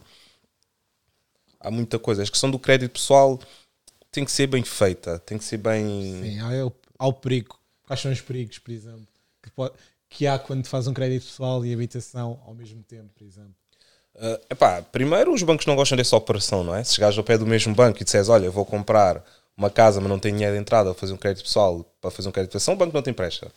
Tens de fazer esta operação em dois bancos uh, diferentes. Não é ilegal, não é? Não há nenhuma lei que, que o diga que é ilegal. Um, portanto, pode, pode ser feita. Uh, epá, os perigos são. Para quem não está educado financeiramente, são os incumprimentos, não é? Tu, se não. Imagina que compras isso para ir viver na casa, de repente tens uma quebra de rendimento não consegues pagar nenhum crédito pessoal ou nenhum crédito de habitação, ficas com o nome sujo. Epá, mas aí eu, se isso acontecer, eu recomendo a pessoa vender a casa, alugar a casa. Sai de, sai de casa, vai viver mais longe da cidade, vai viver para um quarto. É, é a mesma coisa que tu farias se fosse a casa arrendada. Tens uma renda de 500 euros para pagar, não consegues pagar. A solução que ias arranjar é a mesma coisa que arranjas quando tens a, a casa e ainda tens a hipótese de seres tu a arrendar a casa, vendes a casa, arrendar um quarto. Ok? Eu já vivia em quartos. Eu não tinha dinheiro para pagar rendas na altura. Vivia em quartos. Vivia, tinha o meu quarto e fazia a minha vida, estás a perceber? É tal questão de não é romantizar, romantizar a pobreza ou whatever, mas às vezes as pessoas não têm muito orgulho, não estão preparadas para baixar um pouco eh, a sua condição de vida atual para melhorar no futuro. Isto também tem, um, tem a ver com a dar, um, dar um passo atrás, não é? Ah, se calhar se estavas fora da casa dos, dos, teus pais, tens que voltar. Pá, claro. acontece. Pai, voltei um ano. Vou ficar aqui só um ano. Pronto, voltas a dormir com os teus irmãos um bocadinho. Acontece e durante esse ano acumulas dinheiro, dá para depois investir ou comprar outra coisa. Uh, em vez de ser aquele carro que vais buscar outro uh, cilindrada menor. Uh, pá, há aqui várias opções. As opções existem. É, é importante encontrá-las. Mas aqui só sobre a questão do, do, do, crédito, uh, do crédito pessoal, uh, só que aquela questão, para mim, é o único perigo, salvo seja que é, as coisas têm que ser bem feitas a nível dos timings, porque ah, pá, às vezes há o perigo da escritura não ser feita dentro do prazo estabelecido. Tem e, que ser um profissional a fazer isto. E é, e é, não, e, não tentem fazer isto sozinhos em casa. Exatamente. Tem não, que ser um profissional a fazer isto. Sério, isto sim, porque eu já vi situações em que tentaram não fazer e, pá, vou, já, vou usar a expressão, deu merda, porque o crédito pessoal. E deste o sinal, fizeste o pessoal, agora já não caiu a habitação. Exatamente. E, agora... e depois, antes da escritura, já apareceu no mapa a informação dos dois créditos e o banco pode ter hipótese. De... É uma solução de recurso a ser feita com o profissional. Exato. Há coisas é. que não façam em casa. Vou voltar a usar a expressão, todos somos limitados ao conhecimento que temos. Isso é muito importante. As pessoas terem essa noção. Eu não sou mecânico, não tento fazer coisas que, que não são da minha área, não sou médico, não sou. Mesmo a parte do crédito, lá está. Eu, eu muitas vezes não, não trato, aliás, eu não posso tratar legalmente, posso dar algumas sugestões, mas o profissional que trate e as pessoas têm, têm que ter isso em conta. Não, não, não façam isso em casa, basicamente. Correto, correto. Verdade. Um... Já sou, uh, só aqui questão da alavancagem. Nós há pouco falámos, às vezes as pessoas não têm noção, mas de uma forma muito breve. A alavancagem é nada mais do que uma técnica ou uma estratégia de usar crédito contrair dívida para obter rentabilidade. Comprar para arrendar, é comprar para investir. Pá, é contrair crédito e vai, vais tentar obter ganhos a partir daí. Há várias formas, várias opções. O knowledge não, não cai do céu, mas é conhecimento que se vai adquirindo.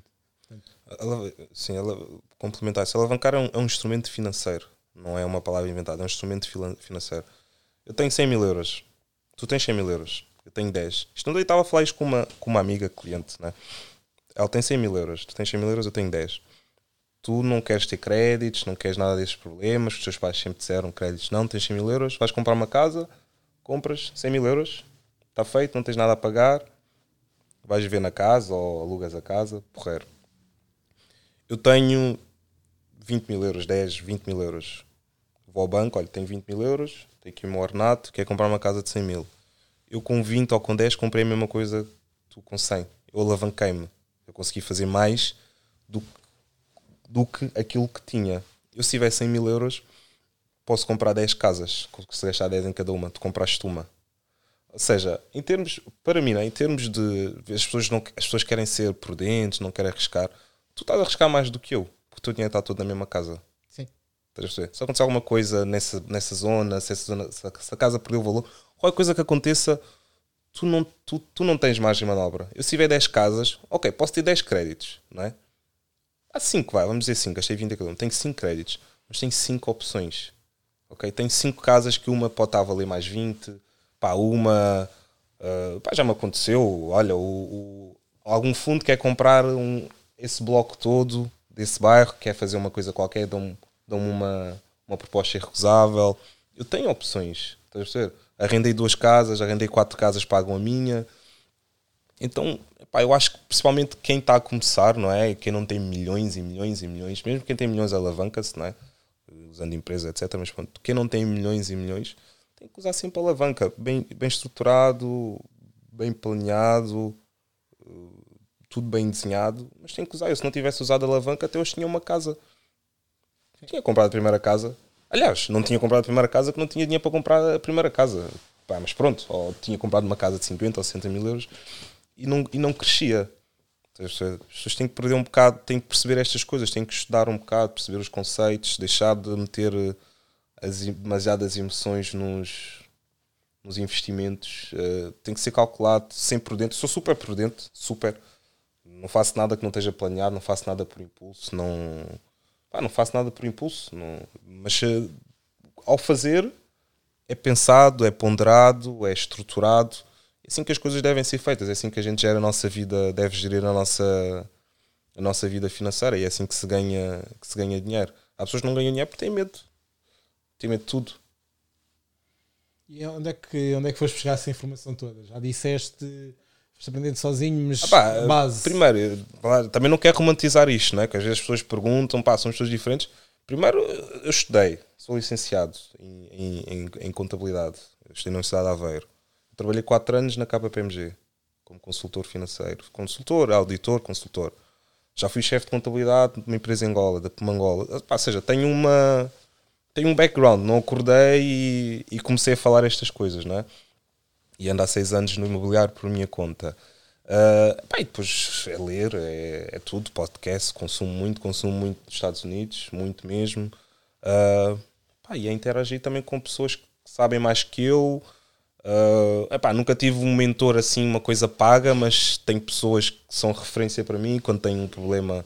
Não são muitas, né? são duas ou três, mas tipo, também quando tenho dúvidas ligo e pergunto e como é que tu fazes e como é que tu, e eu lembro quando não tinha quase nada, tinha alguns amigos que tinham, eu perguntava a eles, pá, como é que tu fazes?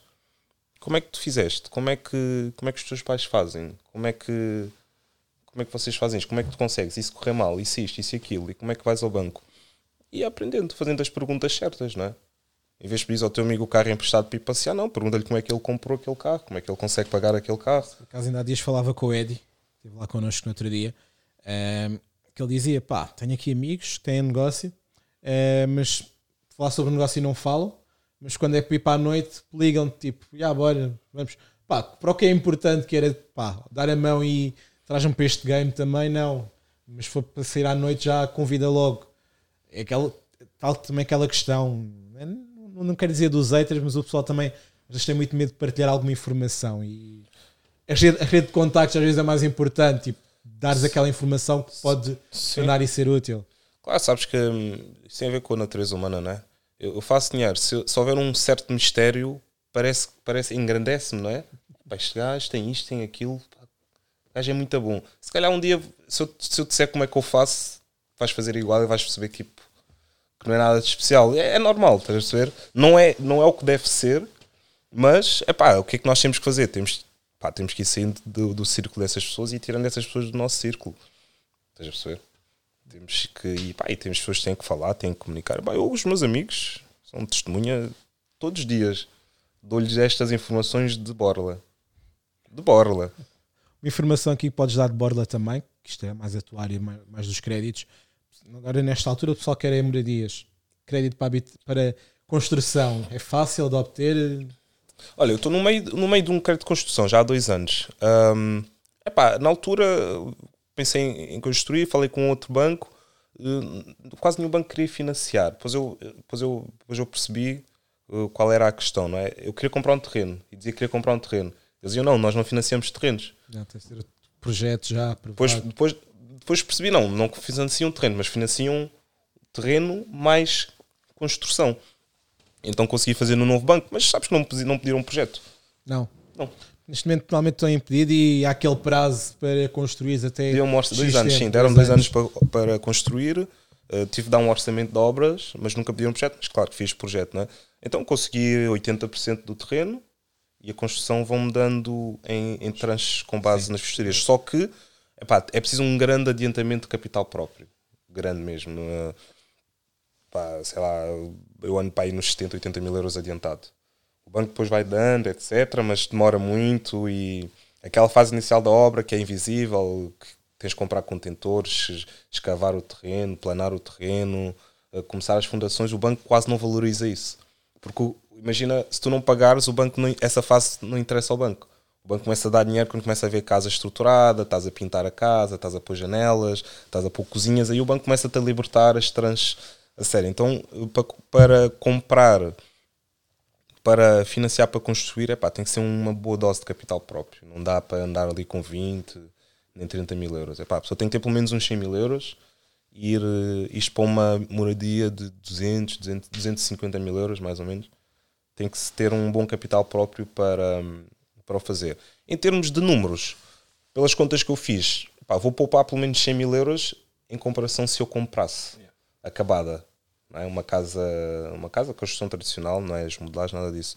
Uh, só que pá, tem dois anos de trabalho em cima pessoal normalmente não tem essa noção. Pá, comprar, aliás, construir vai, ser, vai sempre sair mais barato, só que há aquele trabalho por trás que é uhum. complicado. Pá, que outra questão, que isto aqui também podes dar esta dica que o pessoal. As pessoas não têm muita noção do dinheiro, isto acontece-me imenso. Querem comprar casa X para remodelar. Ah, quero aquilo para remodelar. Não bom, mas as pessoas não têm noção de quanto é que se gasta para remodelar uma casa de raiz. As pessoas dizem tenho 5 mil euros e pensam que vão fazer uma casa XPTO. O que é que podes dizer Opa, sobre isso? Isso vem, isso vem daquela ideia, para mim, antiga também, né? quando crescíamos, que se não estudasse ias para as obras, né? que era desvalorizar os homens das obras. Se ele, pá, quem não estuda vai para as obras. Epá, as obras são caras. Eu, quem segue no meu Instagram, vejo meus trabalhos, menos que 30 mil euros não gasto num apartamento. Às vezes tem pessoas que dizem que estão, pá, estão a contar a remodelar um apartamento com 7 mil, 10 mil euros. Para uma casa de banho. 7 mil euros às vezes é janelas, é uma, uma casa de banho ou duas, é janelas, só ar, janelas e ar-condicionado. Estás a perceber? Uh, epá, é claro, epá, se, eu, se eu contratar uma pessoa que sai do trabalho às 5, né? por exemplo, tens pessoas que trabalham na obra até às 5 e saem, vão fazer, a gente chama um pescado. Olha, vão para a tua casa durante seis meses, todos os dias vão para a tua casa, ao fim de semana, ao domingo vão fazendo obra. Epá, isso é diferente, não é? Contratar uma empresa que paga impostos, que tem funcionários, que vai, vão estar ali 10 homens todos os dias em tua casa a trabalhar, pá, menos que isso é quase impossível. O pessoal já nem tem noção disso, que neste momento uh, o pessoal que trabalha nas obras é tipo pessoal qualificado. Hoje em dia em Portugal Pronto. tens um bom pedreiro ou um bom carpinteiro, esquece. Um oficial, um, tens os serventes, depois os que têm mais conhecimento são os oficiais. Os oficiais são homens qualificados e caríssimos. Só não andam de fato e gravata porque o trabalho não não permite. Não há e não há. Tenho uma empresa de construção. Não há. Não há. O pessoal não tem, não tem essa noção, mas é importante desmitificar isso. isso mesmo, é depois aquelas coisas. Eu, há, há tempos trabalhei com um cliente investidor. Aliás, o cliente era da minha colega, a casa que era minha. Ele foi lá ver a casa e ele viu e fez logo uma proposta ali na hora. Ele disse: pá, esta casa 85 eu compro, é só ligarem para o, para o notário X, já tem os meus dados e amanhã faço a escritura. Avisem-me só que eu, que eu peço para colocar o dinheiro na conta, na conta à ordem. Pá, e é um gajo que anda de Porsche, aliás, à noite anda de Porsche, mas dia está o dia todo de, com, a, com a roupa cheia de massa e o caraças porque está a abolir. Mas é um gajo que faz muito dinheiro e trabalha com os funcionários dele nas obras. O pessoal não tem essa noção que hoje a área do negócio da remodelação, construção civil, dá dinheiro, mas também custa para quem quer remodelar alguma coisa, portanto, o pessoal quer comprar uma casa velha e consegue mil euros remodelar, não, está para o chão, para a casa de banho. Sim, possível. Jane, pá, janela, uma janela o quê? De vidas duplas é o quê? 200 euros, acho eu, não? Pá. Pá, eu costumo gastar 2.500, 3.000 euros num apartamento inteiro. Pronto, o pessoal às vezes não tem, não tem essa noção, também é importante desmistificar. Pá, depois depende de como é que vais fazer a obra, se vais trocar canalização, se vais meter azulejos em cima de azulejos, Pá, eu não consigo, eu não vou montar uma casa nova em cima de uma canalização velha, não é? Não faz uh, sentido. Rede elétrica. Pá. Estas coisas também é importante dizer para o pessoal ter a noção. Se vão comprar uma casa remodelada uh, e a pessoa diz uma casa de 30 anos está remodelada, foi trocada a canalização, não, pá, pessoal, se calhar pensem bem porque daqui a 5, 10 anos vai precisar de canalização nova vão partir aquilo tudo. Tenham muita noção. Muito isso é muito importante também ter essas noções na altura da compra. Sim, eu, eu, eu, pessoalmente eu prefiro comprar uma casa que precise mesmo de obras, que dá para negociar um bocadinho melhor o preço e que eu vejo os problemas da casa. dizerem que foi remodelado. Principalmente epá, as remodelações que eu vejo aqui, eh, os vendedores, as pessoas quando remodelam, para vender, epá, às vezes são, são trabalhos que não fazem muito sentido. É, como é que se diz? É dar uma cara nova. É, é uma lavagem. É lavar, é lavar, hum, lavar, a, lavar a casa. Epá, eu, nos meus casos, faço quase sempre obras totais. Se não tiver margem, não compra casa. Mas eu na obra já sei que não consigo. Não consigo mexer.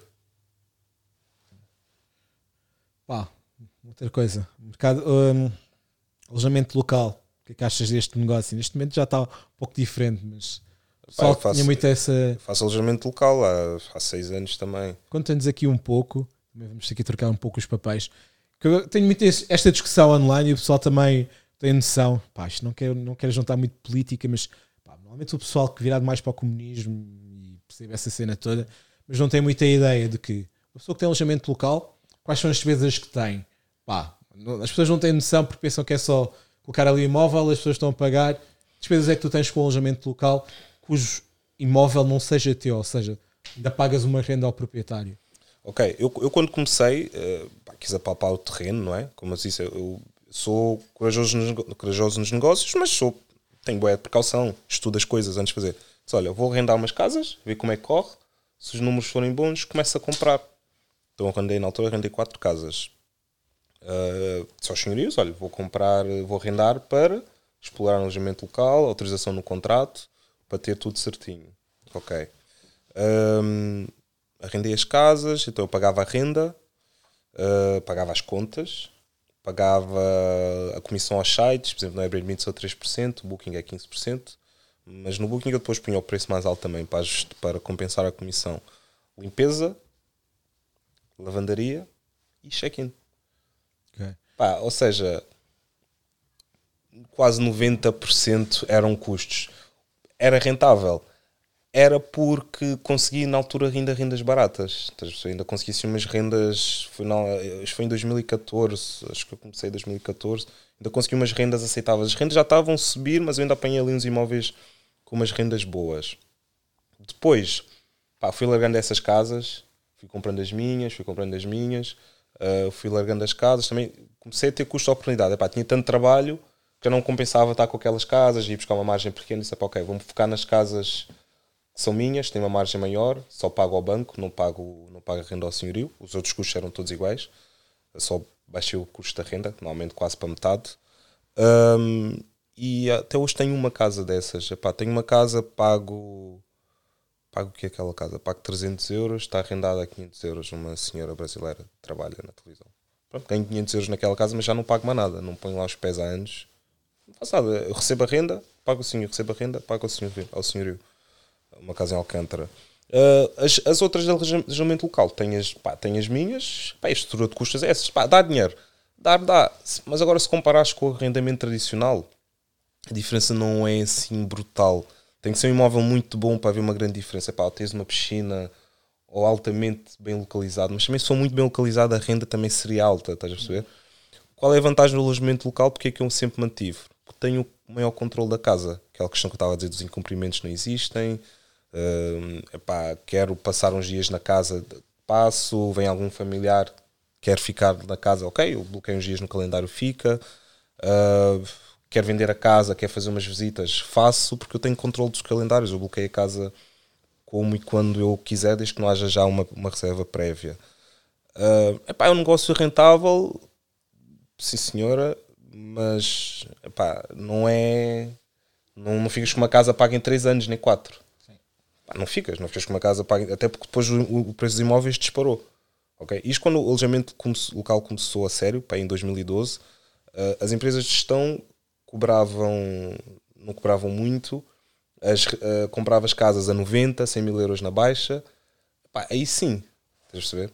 Uh, depois as casas passaram para 300, 400 mil, pá, sequer, deixou de sequer, sequer de ser mesmo rentável o negócio. Houve muita gente que comprou, foram compras emocionais, foram estrangeiros que, pá, vistos golds, queriam retirar dinheiro do, do país, etc. Já não havia ali nenhum sustento financeiro por causa para justificar isso, estás a perceber? O pessoal não tem muito essa noção que os negócios é só é dinheiro a cair. No teu caso não falaste numa parte, no teu caso não és precisar, mas o alojamento local tem uma empresa, a contabilidade organizada também. Sim, olha, desculpa, eu sou caso, contabilista, não, mas também tem, também, tem, também tem contabilista é. na mesma, porque eu não tenho tempo. Mas sim, qualquer empresa mais a contabilista, mais os, os, impostos sobre os lucros no, no final e ainda há o IVA no meio disto tudo, mas pronto, o IVA depois vou buscar.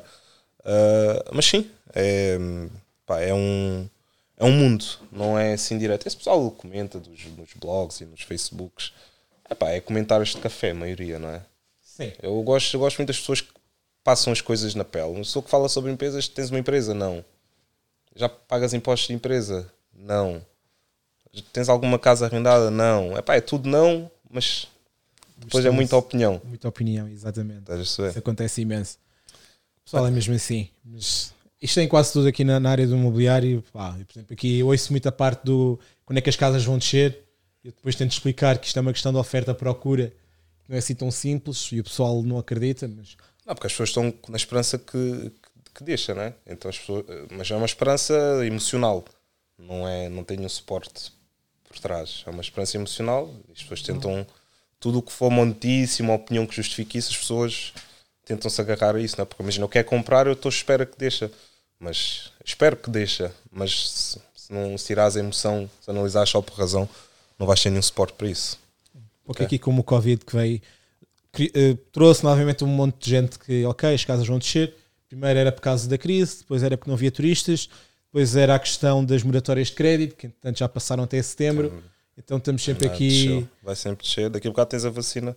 Pá, tens a se- Acabou. o pessoal tem que ter esta noção também, que é importante, que todas as crises as coisas descem, eventualmente, mas vão acabar por subir. Isto é, é qualquer coisa que vá ao fundo do poço, só pode subir. E acho que é importante ter essa noção que agora há algumas oportunidades de negócio, imobiliário, pá, há sempre alguém que quer despachar a casa e vende abaixo de preço, mas não é, isso é uma exceção à regra e as pessoas não têm, não têm muito essa noção e depois têm surpresas. Há aqui pessoal que está dois anos para comprar e ok, não, as coisas não acontecem, se calhar mais vale fazer um risco calculado e ver uma boa opção ehm, sobre, sobre, sobre as casas que estão no mercado. Isso acontece imenso. Mas pá, aqui, há- aqui uma coisa que nós não falámos muito, também não queria que falasses um pouco sobre isto, que é o, é o fundo de caixa ou a poupança.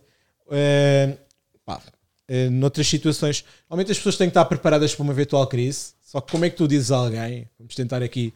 Como é que nós explicamos, como é que nós ajudamos a que as pessoas consigam eh, eventualmente guardar. As pessoas já ganham um pouco. Como é que podem guardar dinheiro para uma eventual crise, uma, uma, uma questão em que têm que gastar um dinheiro que não estavam à espera? Como é que edu- educa uma pessoa nesse sentido? Falando já em jeito de conclusão aqui do podcast, hum, é assim, epá, nós temos que. O maior problema das pessoas é, é o dimensionar o que ganham, o seu estilo de vida ao que ganham. Epá, se tu ganhas mil e chegas ao fim e não consegues poupar 200, ou vives na casa errada, não é?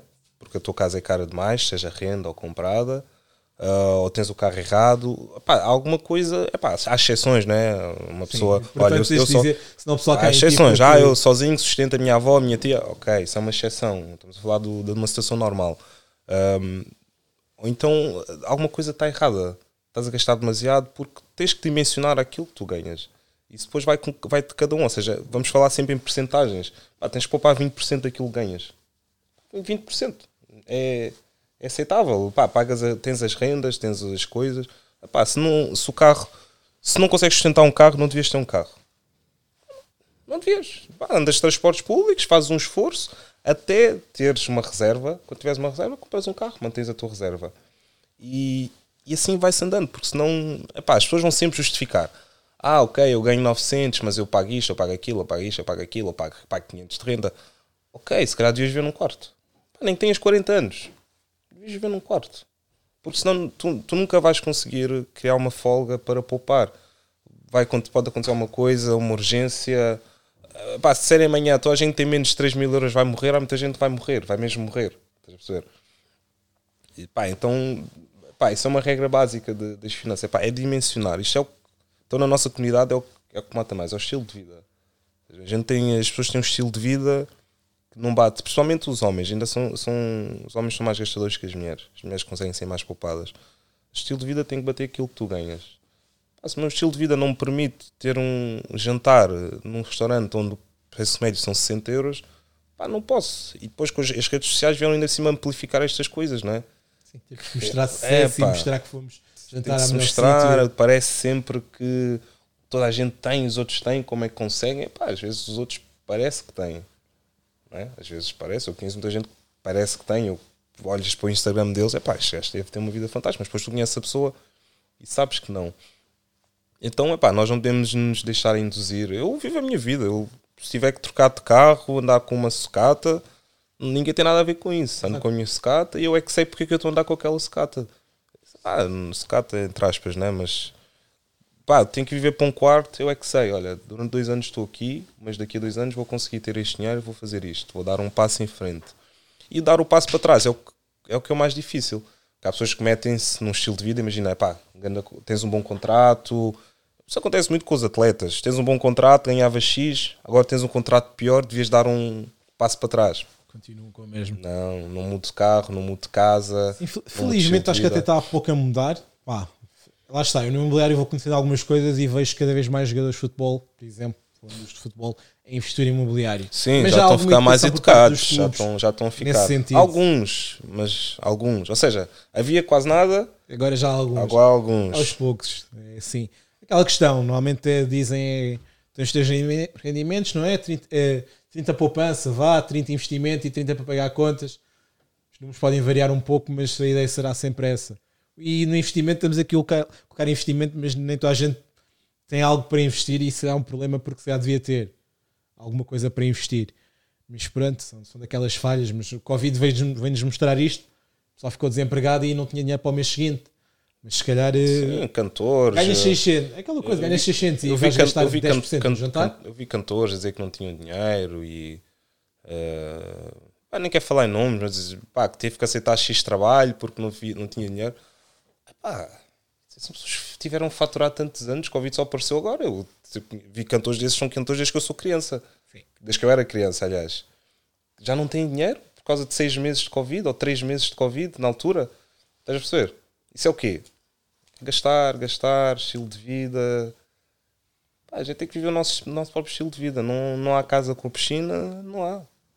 Segue, até porque nós todos viemos de origens pobres. Eu sei que depois há a tendência de queremos mostrar e explodir. Só que pá, eu acho que a pior coisa que podes fazer é voltar a ser pobre outra vez.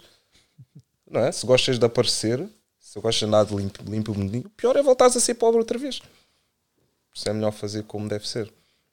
Mas pronto, vamos ter aí mais episódios. Vamos desenvolver outros temas também com outros convidados.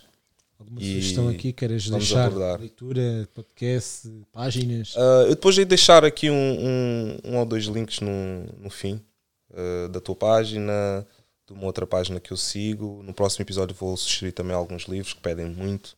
Tenho, pá, tenho uma biblioteca de livros em PDF, só que são quase todos em inglês. Pá, são quase todos em inglês. Uh, mas pronto, depois partilho. Está bem? Rui, obrigado. Até à próxima. Força aí nos negócios. Obrigado. Obrigado.